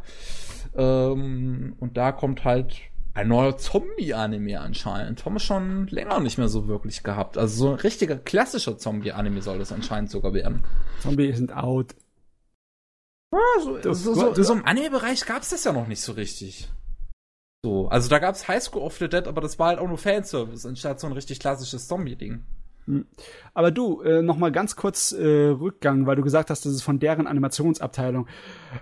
Ich glaube eher, dass es von Leuten ist, die Watanabe hinterhergelaufen sind, weil da ist ganz, ganz eindeutig Okioras Hand zu spüren, der Hiroyuki, unserer nee, aber Realismus bei- Monsterkerl. Bei Cygames ist es halt so, die, die suchen nach Leuten und dann sagen die einfach, okay, wir stellen dich jetzt bei uns ein. Und Ach so, das sind so, so temporär mäßig, ne? So im Sinne von wegen, wir holen uns für all die Leute, für alle Projekte die richtigen Leute und die tun wir dann temporär einstellen, oder wie? ja, nicht, nicht nur temporär, also die. Wie, wie nicht nur temporär, wenn die Okiura Ja. fest eingestellt haben, dann müssen die ja Geld haben wie Drecksau. Ich hab dir doch gerade gesagt, dass ich Red Blue Fantasy besitze. Ja, aber trotzdem, die müssen mehr Geld haben als Brand Blue Fantasy. Meine Nein, Fresse. Also, äh, also wirklich, du, ähm, Canipa Effect hat da ein sehr schönes Video zu, äh, zu Cygames gemacht. Das ist nämlich einfach eine riesige japanische Firma. Die ist wirklich, das ist abartig.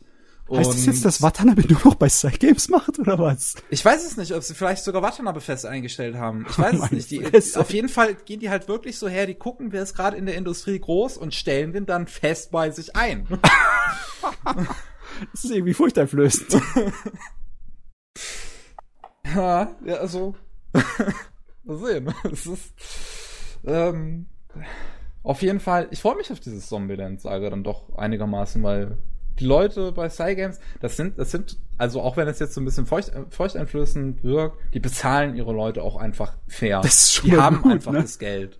Wenn, wenn der Zeichner in Japan bezahlt wird, ist er glücklich. Ja, aber es, es, es, es ist doch einfach mal was Schönes, das einfach so gut sagen zu können, Jo. dass wenigstens er Geld bekommt. Ich meine, alter Schwede, diese, äh, wie, wie, wie, wie scheiße das in Japan immer läuft, ne? Ah, So. Jo, let's weiter go. Ja, ich Da haben wir glaub, noch was vor uns. Die, die, die kleinen Dinger habe ich jetzt alle abgehakt. Geil. Wollen wir, wenn wir jetzt bei diesen Bezahldingern waren, das ist, glaube ich, ein ganz gutes Thema. Ich weiß nicht, ob du das aufgeschrieben hast, ich mir auf jeden Fall, dass Trigger jetzt endlich sein eigenes Patreon gestartet hat. Das hab ich mir aufgeschrieben. Ja, weil das ist einer unserer großen Brocken. Da müssen wir mal kurz drüber reden. Ja. Ist das jetzt eigentlich das erste der großen Studios aus Japan, die ihren Patreon gemacht haben? Soweit ich weiß, zumindest ja. Also ich wüsste jetzt von keinem anderen Studio, was ein eigenes Patreon hat. So, also die haben doch damit angefangen im Sinne von wegen, äh, wer mit, wer mit uns gibt Money, egal wie viel, solange es ein bisschen mehr als ein ein ein ein, ein Öcken ist, Ja. Der kriegt dann äh, die von den ganzen Zeichnungen, die wir machen, irgendwie so eine extra Illustration von dem ganzen Hintergrund, Ja. Konzeptzeugs etc. viel mehr. Und wer mehr kriegt, der kriegt dann sogar die ganze äh, Photoshop-Datei.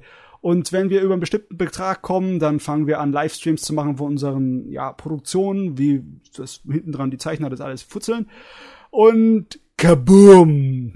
Die haben auf eine sehr große Art und Weise ihr Ziel überschossen. Meine Fresse, hast du mal drauf geguckt? Ich, ich hab's gerade mal äh, auf. Ja, wow. okay, das ist, ist, ist natürlich ganz schön. 9000 9130 aktuell per Monat und ihr Ziel war 1500. Ähm, das ist krass. Das Das heißt, damit können sie schon das Equipment kaufen, damit diese Streams anlaufen. Und ganz ehrlich, ich liebe den Scheiß immer, wenn ich den über die Schulter gucken kann, während Ja. die zeichnen. ja. Ich habe auch in YouTube so ziemlich alles dabei von abgefarmt, von Zeichnern, von Mangaka und von Animatoren, äh, wie die gefilmt wurden. Und hey du, die Livestreams, die gucke ich mir an. Ja, das ist eine super interessante Sache und ich ganz ehrlich, ich finde das großartigen Schritt von Studio Trigger. Ich habe nur halt von einigen Leuten da tatsächlich schon ähm, auch Kritik dran gelesen, wo, die ich nicht unbedingt verstehe, weil ähm, viele Leute beschweren sich halt, hey, Trigger ist eigentlich ein sagen wir mal, recht großes Studio. Die haben einen Vertrag mit Aniplex, die haben noch zahlreiche andere Verträge, wie jetzt ja zum Beispiel mit Arc System Works, die ähm, ein Spiel zu Killer Kill publishen werden.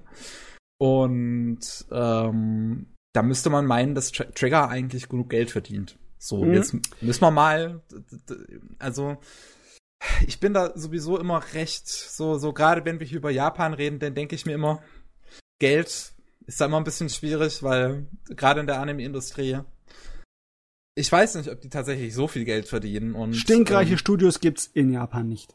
ja, deswegen und es ist halt, es ist halt auch so ein Ding. So viele haben sich halt jetzt beschwert, wie gesagt, die haben diese ganzen Deals ja eigentlich. Warum können wir jetzt, warum sollen wir jetzt die Animatoren für sie bezahlen? Ja, Und also, da denke ich mir halt, wir was? sollen nicht. Was, wer soll denn? Patreon Ja. ist definitiv immer eine freiwillige Sache. Richtig, Und- deswegen, es ist, es, es ist freiwillig und Ja. zum einen, es hilft ja auch den Leuten. Also es, Ja. die, die, davon werden jetzt Anim, davon werden Animatoren bezahlt auf einer freiwilligen Basis. Das ist doch super.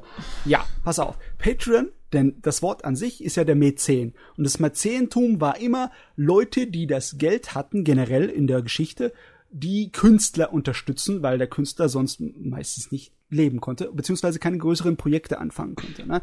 Das jetzige Patreon ist ja natürlich was komplett anderes. Es ist ja eine Form der Schwarmfinanzierung. Es ist ja nicht vollkommen komplett unterschiedlich von Kickstarter. Es hat ja ein paar Ähnlichkeiten, ne? Ja. Aber ganz ehrlich, ich mag das hier lieber, weil das tut nicht so ein Abhängigkeitssystem basteln, dass Trigger oder die sonstige Studium nicht ohne das Patreon leben könnten, also ohne ihren Mäzen, Hm. sondern das ist ja nur so ein kleines bisschen extra ein Nebenbeiverdienst, eine Stütze.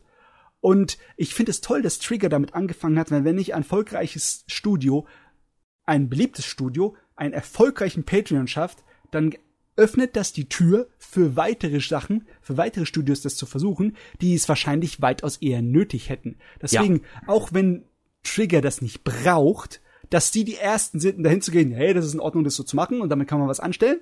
Das ist nicht für mich äh, moralisch abgründig. Da sehe ich die Trigger nicht als einen Haufen Leute, die einfach nur ihren Profit maximieren wollen. Ja, Ding. Da bin, ich, da bin ich wirklich exakt deiner Meinung. Ich kann es halt wirklich nicht verstehen. Und das ist, diese Meinung, diese, diese, diese Kritik kommt halt auch wirklich teilweise von Leuten, wo ich halt, wo ich mich echt drüber wundere, sondern zum Beispiel von Caliper-Effekt, den ich da nicht so eingeschätzt hätte. Hm, so. Jeder hat andere Meinungen. Aber ganz ehrlich, als ich die Trigger Patreon-Seite gesehen hat und dass es bei ihnen nur zwei sozusagen Ebenen gibt, einmal wenn du ein oder mehr gibst, dann kriegst du schon. Und wenn du fünf oder mehr gibst, dann kriegst du alles, was wir zu erwarten ja, haben. Also ich finde den Namen auch super. Trigger Supporter und Trigger Happy. Ja. Du, die, die versuchen überhaupt gar nicht, da Geld rauszuschlagen. Ja, das, äh, ich verstehe es nicht, so was man da, was man da so negativ sehen kann. Es ist doch, es ist doch schön, dass sie hier sich so ein bisschen extra Geld einsammelt. Zum einen natürlich für so ein extra hier wie diese Livestreams, äh, für das Equipment dafür, und zum anderen, dass sie halt einfach ihre Zeichner ein bisschen besser bezahlen können. Das ist doch gut. Ja, das ist gut. So, und die, wir kriegen ja von Livestreams raus. Also das ist was Business. Ja, das, das, deswegen, also selbst wenn man bezahlt, wird man ja dafür auch belohnt, weil man halt ja. was bekommt. Man bekommt diese äh, JPEGs, PSDs oder was auch immer und diese Livestreams und alles, deswegen. Ja.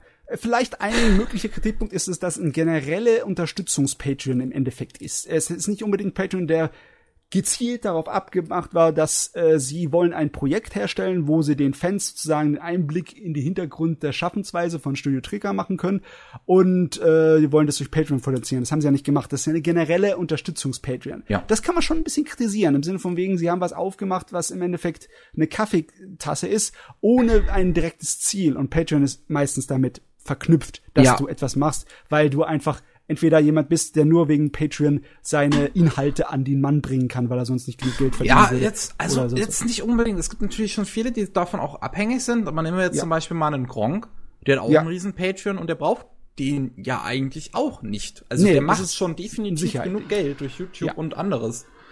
Und ähm, trotzdem. Aber es ist schlau. Es ist businesstechnisch richtig. Du brauchst immer mehr Stützen als nur eine. Ja. Von daher, also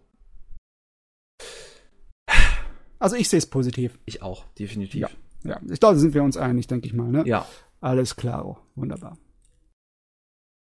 So, ach, Trigger ist einfach auch, finde ich, ein echt sympathisches Studio. Auch dadurch, dass sie sich halt so international wirklich präsentieren. So. Weißt du, das, die, die sind nicht so, Japaner sind ja so immer ein bisschen sehr in sich gekehrt. Ähm, so in ihrer, auch, also auch in ihrer Firmenpolitik.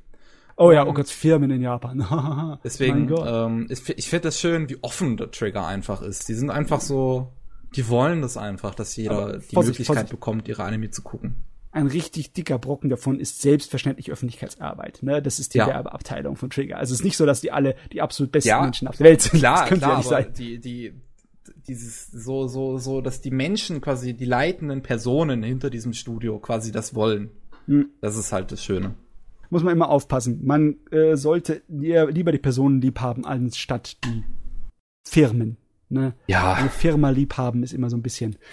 Nö. Egal. Auf jeden Fall, da sind wir mit rum. Das nächste bitte. Nee, ich habe sagst zwei, du doch jetzt. Ich habe mir noch zwei wichtige Sachen. Okay, was hast du denn noch? Und zwar äh, das, die sind jetzt nicht so groß hm, diskussionsbedürftig wie Trigger, aber der letzte Evangelion-Film, der ist für 2020 angekündigt. Und ja. es wurde getan in einer Kinovorschau, äh, die anscheinend nirgendwo bisher zu sehen ist, weil sie eben nur für den neuen äh, Mamoru Hosoda-Film hier im japanischen Kino läuft.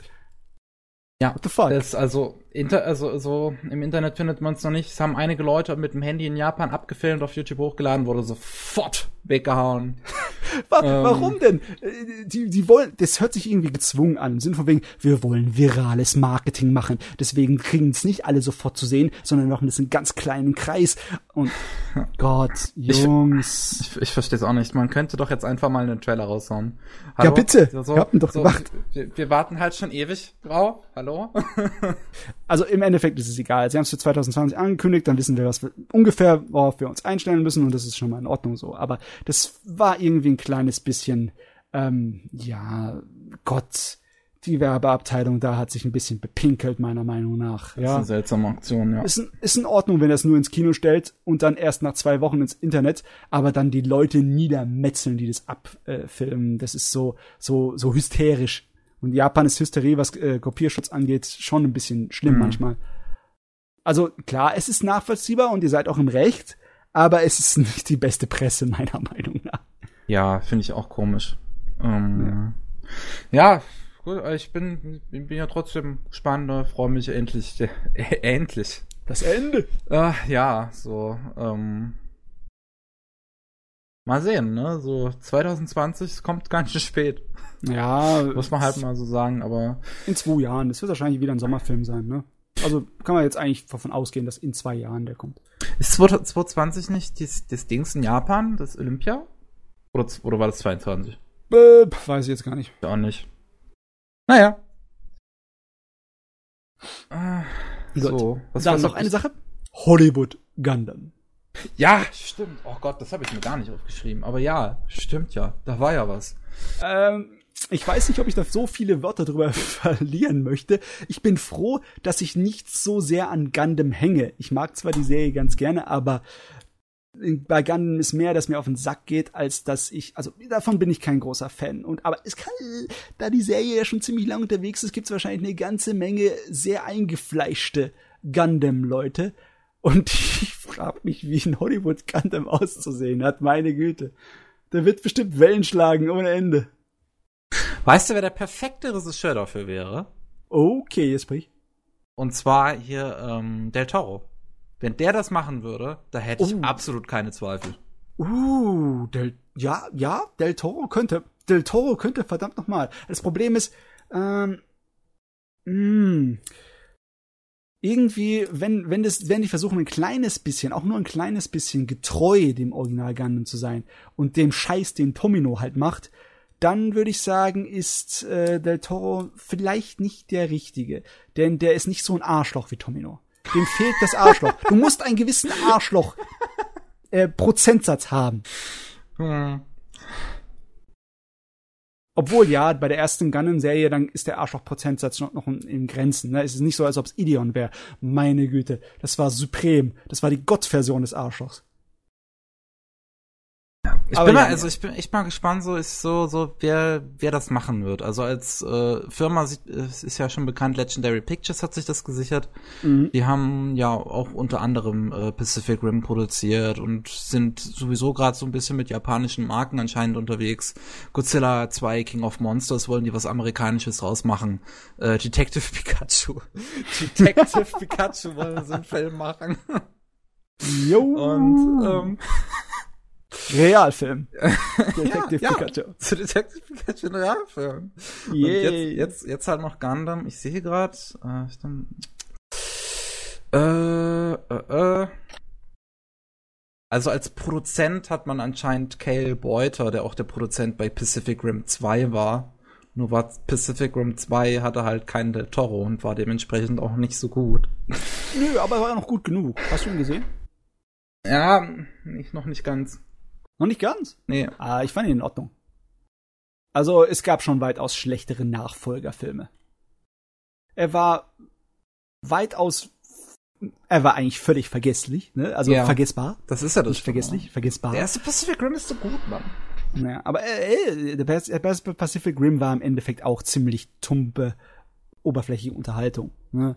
Und in dem Bereich ist der zweite eigentlich genau dasselbe. Erfolgreiche, gute, oberflächliche Unterhaltung. Nur, dass der zweite halt nichts hat, was einem, einem wirklich im Gedächtnis hängen bleibt im Vergleich zum ersten. Ja, aber ich bin, Hm. also, ich bin mal gespannt, wie das aussehen wird. Ähm, von daher, ja, und wie gesagt, also, wer da jetzt wirklich als Regisseur rangehen wird, das interessiert mich jetzt erstmal am meisten. Also, ob da jetzt wirklich jemand rankommt, dem ich das zutraue. Zu schade, dass James Cameron beschäftigt ist mit seinen Avatar-Filmen. Ich weiß nicht, ich weiß nicht mal, ob ich, ob ich ihm das zutrauen würde, weil Avatar war halt einfach nicht so gut. Ah, aber du, ähm, Gundam ist auch nicht so gut. Das stimmt. Gundam ist gut, aber nicht so gut. ähm, oder wer, wer war denn der was Regisseur von Valerian? Äh, du meinst unseren lieben Franzosen. Ja, Ähm, der ah, Franzose wie da. heißt der nochmal? Luc Besson. Luc Besson. Ja, Luc Besson würde ich es auch zutrauen. Luc Ja. Besson würde ich zutrauen. Allerdings, ich glaube, Luc Bessons Stil würde nicht zu Gundam passen. Das könnte sein. Hm. Das könnte tatsächlich sein. Naja, egal, egal. Was auch immer dabei rauskommt, ich bin sehr gespannt. Aber-. Auf die Art und Weise darüber, dass ich äh, mich darauf freue, auf etwas, worüber ich mich lustig machen kann. Ich äh, will mir nicht vorstellen, wie es im Herzen eines wirklichen, überzeugten, ernsthaften, langjährigen Fans der Blade, der, der Gundam-Serien aussieht. Ich glaube, bei denen könnte das ein kleines bisschen so Panikattacken ausrufen. Die, die, den, also die, die, die sind doch sowieso wahrscheinlich alle ein bisschen verrückt. Jo, die langjährigen Gundam-Fans. egal wie langjährig dieses Franchise hier ist, diese Marke von Gundam, äh, es ist immer noch ein Randgruppenphänomen, ne? Weißt du, Das was ist- ich mir lieber wünschen würde? Endlich mal einen fucking Live-Action-Film zu Captain Future. Oh, Captain Future. Die, die, die, die Lizenz zu einem Captain Future Live-Action-Film hat sich schon sehr lange ein deutscher Regisseur gesichert und der hat jetzt letztens die äh, TNT-Serie Four Blocks gemacht. Ich weiß den Namen jetzt leider nicht mehr. Ähm, aber die hat er schon seit Jahren bei sich, dass er das Okay. machen könnte. Und er macht es einfach nicht. Ja, Vielleicht schafft es einfach nicht, das Budget daran anzusteppen. Ich meine, die deutsche Filmlandschaft ist Ja, die deutsche. Filmlandschaft und ein Science-Fiction-Film, schwierig. Da musste schon jemand sein wie der Emmerich. Der Emmerich hat in seiner Zeit Ja. einige Science-Fiction-Filme auf deutschem Boden gemacht, ne? Bevor er Echt, hat er auch was auf. Deutsch gemacht? Ja, du, ich glaube, sein, sein Abschlussprojekt für sein Studium, das war so ein millionenschweres Monster, etwas, was ein Studentenfilm überhaupt nicht normal war. Das war auch ein Science-Fiction-Film. Der hat zwei Science-Fiction-Filme gemacht vor ähm, Dings, vor äh, Independence Day, die zi- ziemlich gut waren, auch meiner Meinung nach. Das Arche Noah-Prinzip, das war sein Studentenfilm. Und Ja. dann Moon 44. Das war aber, glaube ich, da war er schon äh, so ziemlich in. Ah, war aber trotzdem in Deutschland produziert. War in englischer Sprache, aber englische Schauspieler und allen Scheiß, aber das war alles in Deutschland produziert noch. Krass. Krasse Sachen, ne? Muss ich dir mal angucken. Der hat gute Spezialeffekte, noch die altmodischen, ohne viel Computer. Mit Mhm. viel, viel kleinen Modellen und Kameratricks. Ist geil. Der kann das. Der kann das. Der hat uns nur verraten und ist zu Computerfuzis gegangen. Daumen nochmal. Roland Emmerich als Gundam-Regisseur jetzt, ne? Was meinst du? Du, ehrlich gesagt, das würde in Ordnung gehen. Ich meine, der Kerl kann sowieso keine besonders guten Filme schreiben, aber solange ist irgendeiner ein halbwegs gescheites Drehbuch hinmacht, Roland Emmerich zieht das durch. Der hat das technische vollkommen Know-how und das dramatische, ja, okay, das geht da auch hin. Ja, ja, das geht. Das könnte gehen. Das könnte definitiv gehen. Oh Mann, ich bin echt so gespannt, wer das machen wird. Mhm. So, ähm, Ja. aber man muss ja, muss, muss ja sagen, ich bin das davon bisschen weniger überrascht, weil Anime wird ja in letzter Zeit auch immer größer im Westen. Und Ja, klar. es hat ja auch eine Präsenz gehabt in Ready Player One, ähm, in dem Film, tatsächlich. Und Eine kleine, aber eine feine. ja, also so ist cool. Vielleicht kriegen wir auch, äh, vielleicht kriegen wir tatsächlich noch mehr äh, Anime-Verfilmungen, wo ich mir das, wo das vielleicht sogar so ein bisschen Sinn ergibt. Bei Tiger and Bunny. So, wo ist die News dazu? Hallo? Wir hatten die News doch schon mal. Wo, wo bleiben die Infos?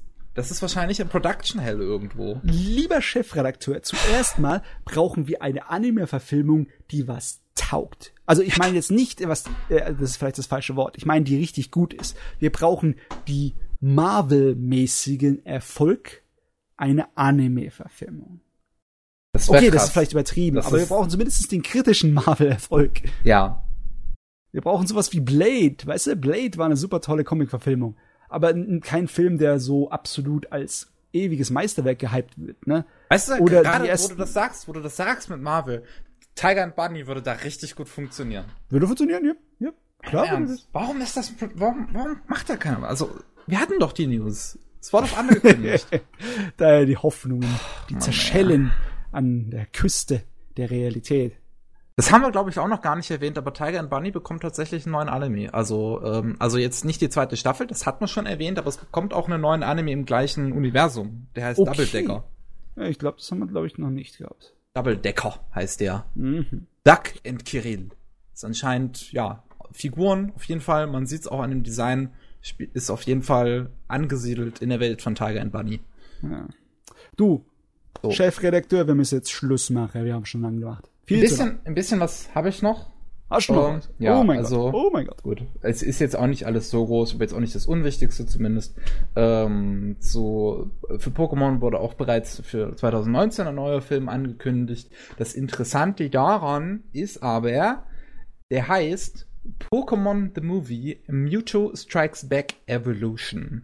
Und die äh, Pokémon-Kenner wissen vielleicht, dass der 2000er Film Pokémon äh, Mewtwo gegen Mewtwo hieß der bei uns zu Lande, aber der hieß im Original hieß der Pokémon the Movie Mewtwo Strikes Back. Und jetzt der neue heißt Mewtwo Strikes Back Evolution. Aha. Also sie ziehen selbst bei den Pokémon-Filmen den alten Kram hervor. Ja. Dudes. Dudes. ja, pff, so. Mal sehen, mal sehen. Aber die, der Mewtwo-Film, der war ja damals in Deutschland ein riesiger Erfolg, so was. Anime-Filme angeht. Kein Anime-Film hat so viel Kasse gemacht. bin mal, bin von daher mal gespannt, ob es nicht nochmal versucht. Weil, also Everyone's Story, so, das ist der aktuelle, den vermarktet man international jetzt gerade irgendwie so gar nicht. Aber den vorher, ähm, den, den 2017, den hat man ja international tatsächlich an gleichen Tag in die Kinos gebracht. Hm. Sogar in Deutschland in ausgewählten Kinos. Sogar in Oh. meinem Kino kam der. Krassen Sache. Und von daher mal gucken. Vielleicht zieht Mewtwo die Massen wieder an. Hm. So. Ähm, dann kommt noch. Wow, ich sehe gerade, das ist ja auch von Netflix. So, es stand nicht in der Überschrift, es steht aber im Text. Ähm, Ingress ist ein Spiel von Niantic. Niantic äh, ist unter anderem für Pokémon Go verantwortlich. Und dementsprechend ist Ingress ein Spiel, was so ein bisschen so auch in dieses RR, äh, AR-Ding geht. Ich weiß jetzt nicht genau, wie es funktioniert. Ähm, aber das bekommt einen Anime. Und das ist anscheinend irgendwie voll der Sci-Fi-Stuff. Hm. Und Hm. es sieht recht interessant aus. Und äh, hat sich Netflix auch direkt mit eingeschaltet. Die produzieren das mit. Ich muss gerade mal gucken. Meine Fresse.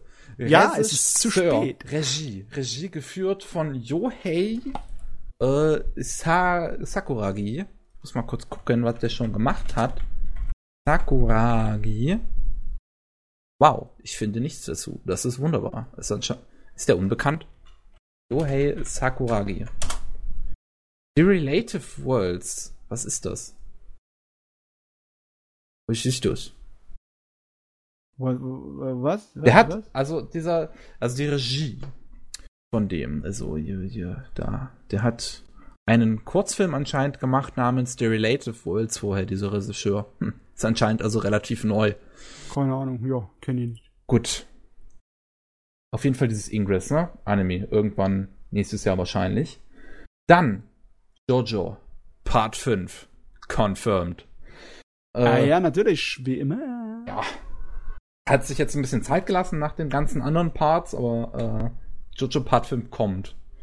Ich find's, also ich finde es ja nach wie vor tatsächlich schade, dass es nicht, dass sie es einfach nicht auf diese Art und Weise gemacht haben, wie ich gesagt habe, dass sie einfach einfach dahin gehen und dass die vielleicht in, in, in Captain Tsubasa, in der David Production Captain Tsubasa Serie jetzt äh, aktuell einfach, ähm, weiß nicht, dass die Serie so endet, ähm, dass dass, dass es so aus dem Captain Tsubasa Screen rauszoomt und dann sieht man, wie die Jojo-Figuren Captain Tsubasa gucken, weil das tun sie in Part 5. in Part 5 gibt es, ein, gibt es eine Stelle, wo die Jojo-Figuren Captain Tsubasa gucken. Das wäre Mhm. sehr meta gewesen und das hätte ich sehr gefeiert. Oh Mann, Meta. Ja, das wäre natürlich zeitgemäß. Ja, so, weißt du, man muss sich auch einfach mal was Neues einfallen lassen, aber das hätten die beiden Produktionskomitees wahrscheinlich nicht zugelassen, weil das So ganz ehrlich, im Moment ist es nicht wirklich was Neues oder Originelles, ist es irgendwie fast schon erwartet. Meinst du? Ja, wie ich mein, wäre wie wär, wär das? Also, das wäre doch nicht, also. irgendwie, wir sind doch jetzt in einer Medienlandschaft, in dem die Art und Weise, mit mehreren Universen zusammenzuschmeißen, das ein Ding ist, besonders seitdem Marvel zum Beispiel berühmt ist. Ja, aber so in der Anime-Welt gibt's das ja echt nicht großartig, muss man mal so sagen. Also so ein Nee. richtig großes Anime-Franchise, vielleicht außer Monogatari gibt's jetzt nicht unbedingt. Der einzige, der das gemacht hat mit Erfolg, meiner Meinung nach, sind Clamp. Und die Ja, sind gut, stimmt. einfach dann in ihren Universen geblieben. Stimmt. Ja, die haben das auch gut gemacht. Gut, und eine letzte News hätte ich noch. Eine allerletzte, und zwar bekommt Violet Evergarden einen Film. Ein Noch. Film. Einen Film, genau. Es wird ja, es gab ja die News, dass da was Neues kommen wird, aber man wusste noch nicht was. Und jetzt ist angekündigt worden, es wird ein Film. Und äh, ja, mal sehen. Es ist noch nicht so wirklich bekannt, was dieser Film jetzt wirklich sein wird. Also ob der ähm, eine Fortsetzung ist, ob der irgendwie wann anders, also so, so, so wann er spielt oder so, ist jetzt alles noch nicht so, noch nicht so klar, aber auf jeden Fall interessant. Es wird aber anscheinend auf jeden Fall nicht so ein, nicht so ein Zusammenfassungsfilm oder so. Und der soll im Januar 2020 kommen. Du, ich habe die Serie nicht zu Ende geguckt. Äh, ist die, braucht die Serie eine Fortsetzung oder ist die zu Ende? Ich weiß es nicht. Ich, ich heb's mir tatsächlich auch immer noch auf.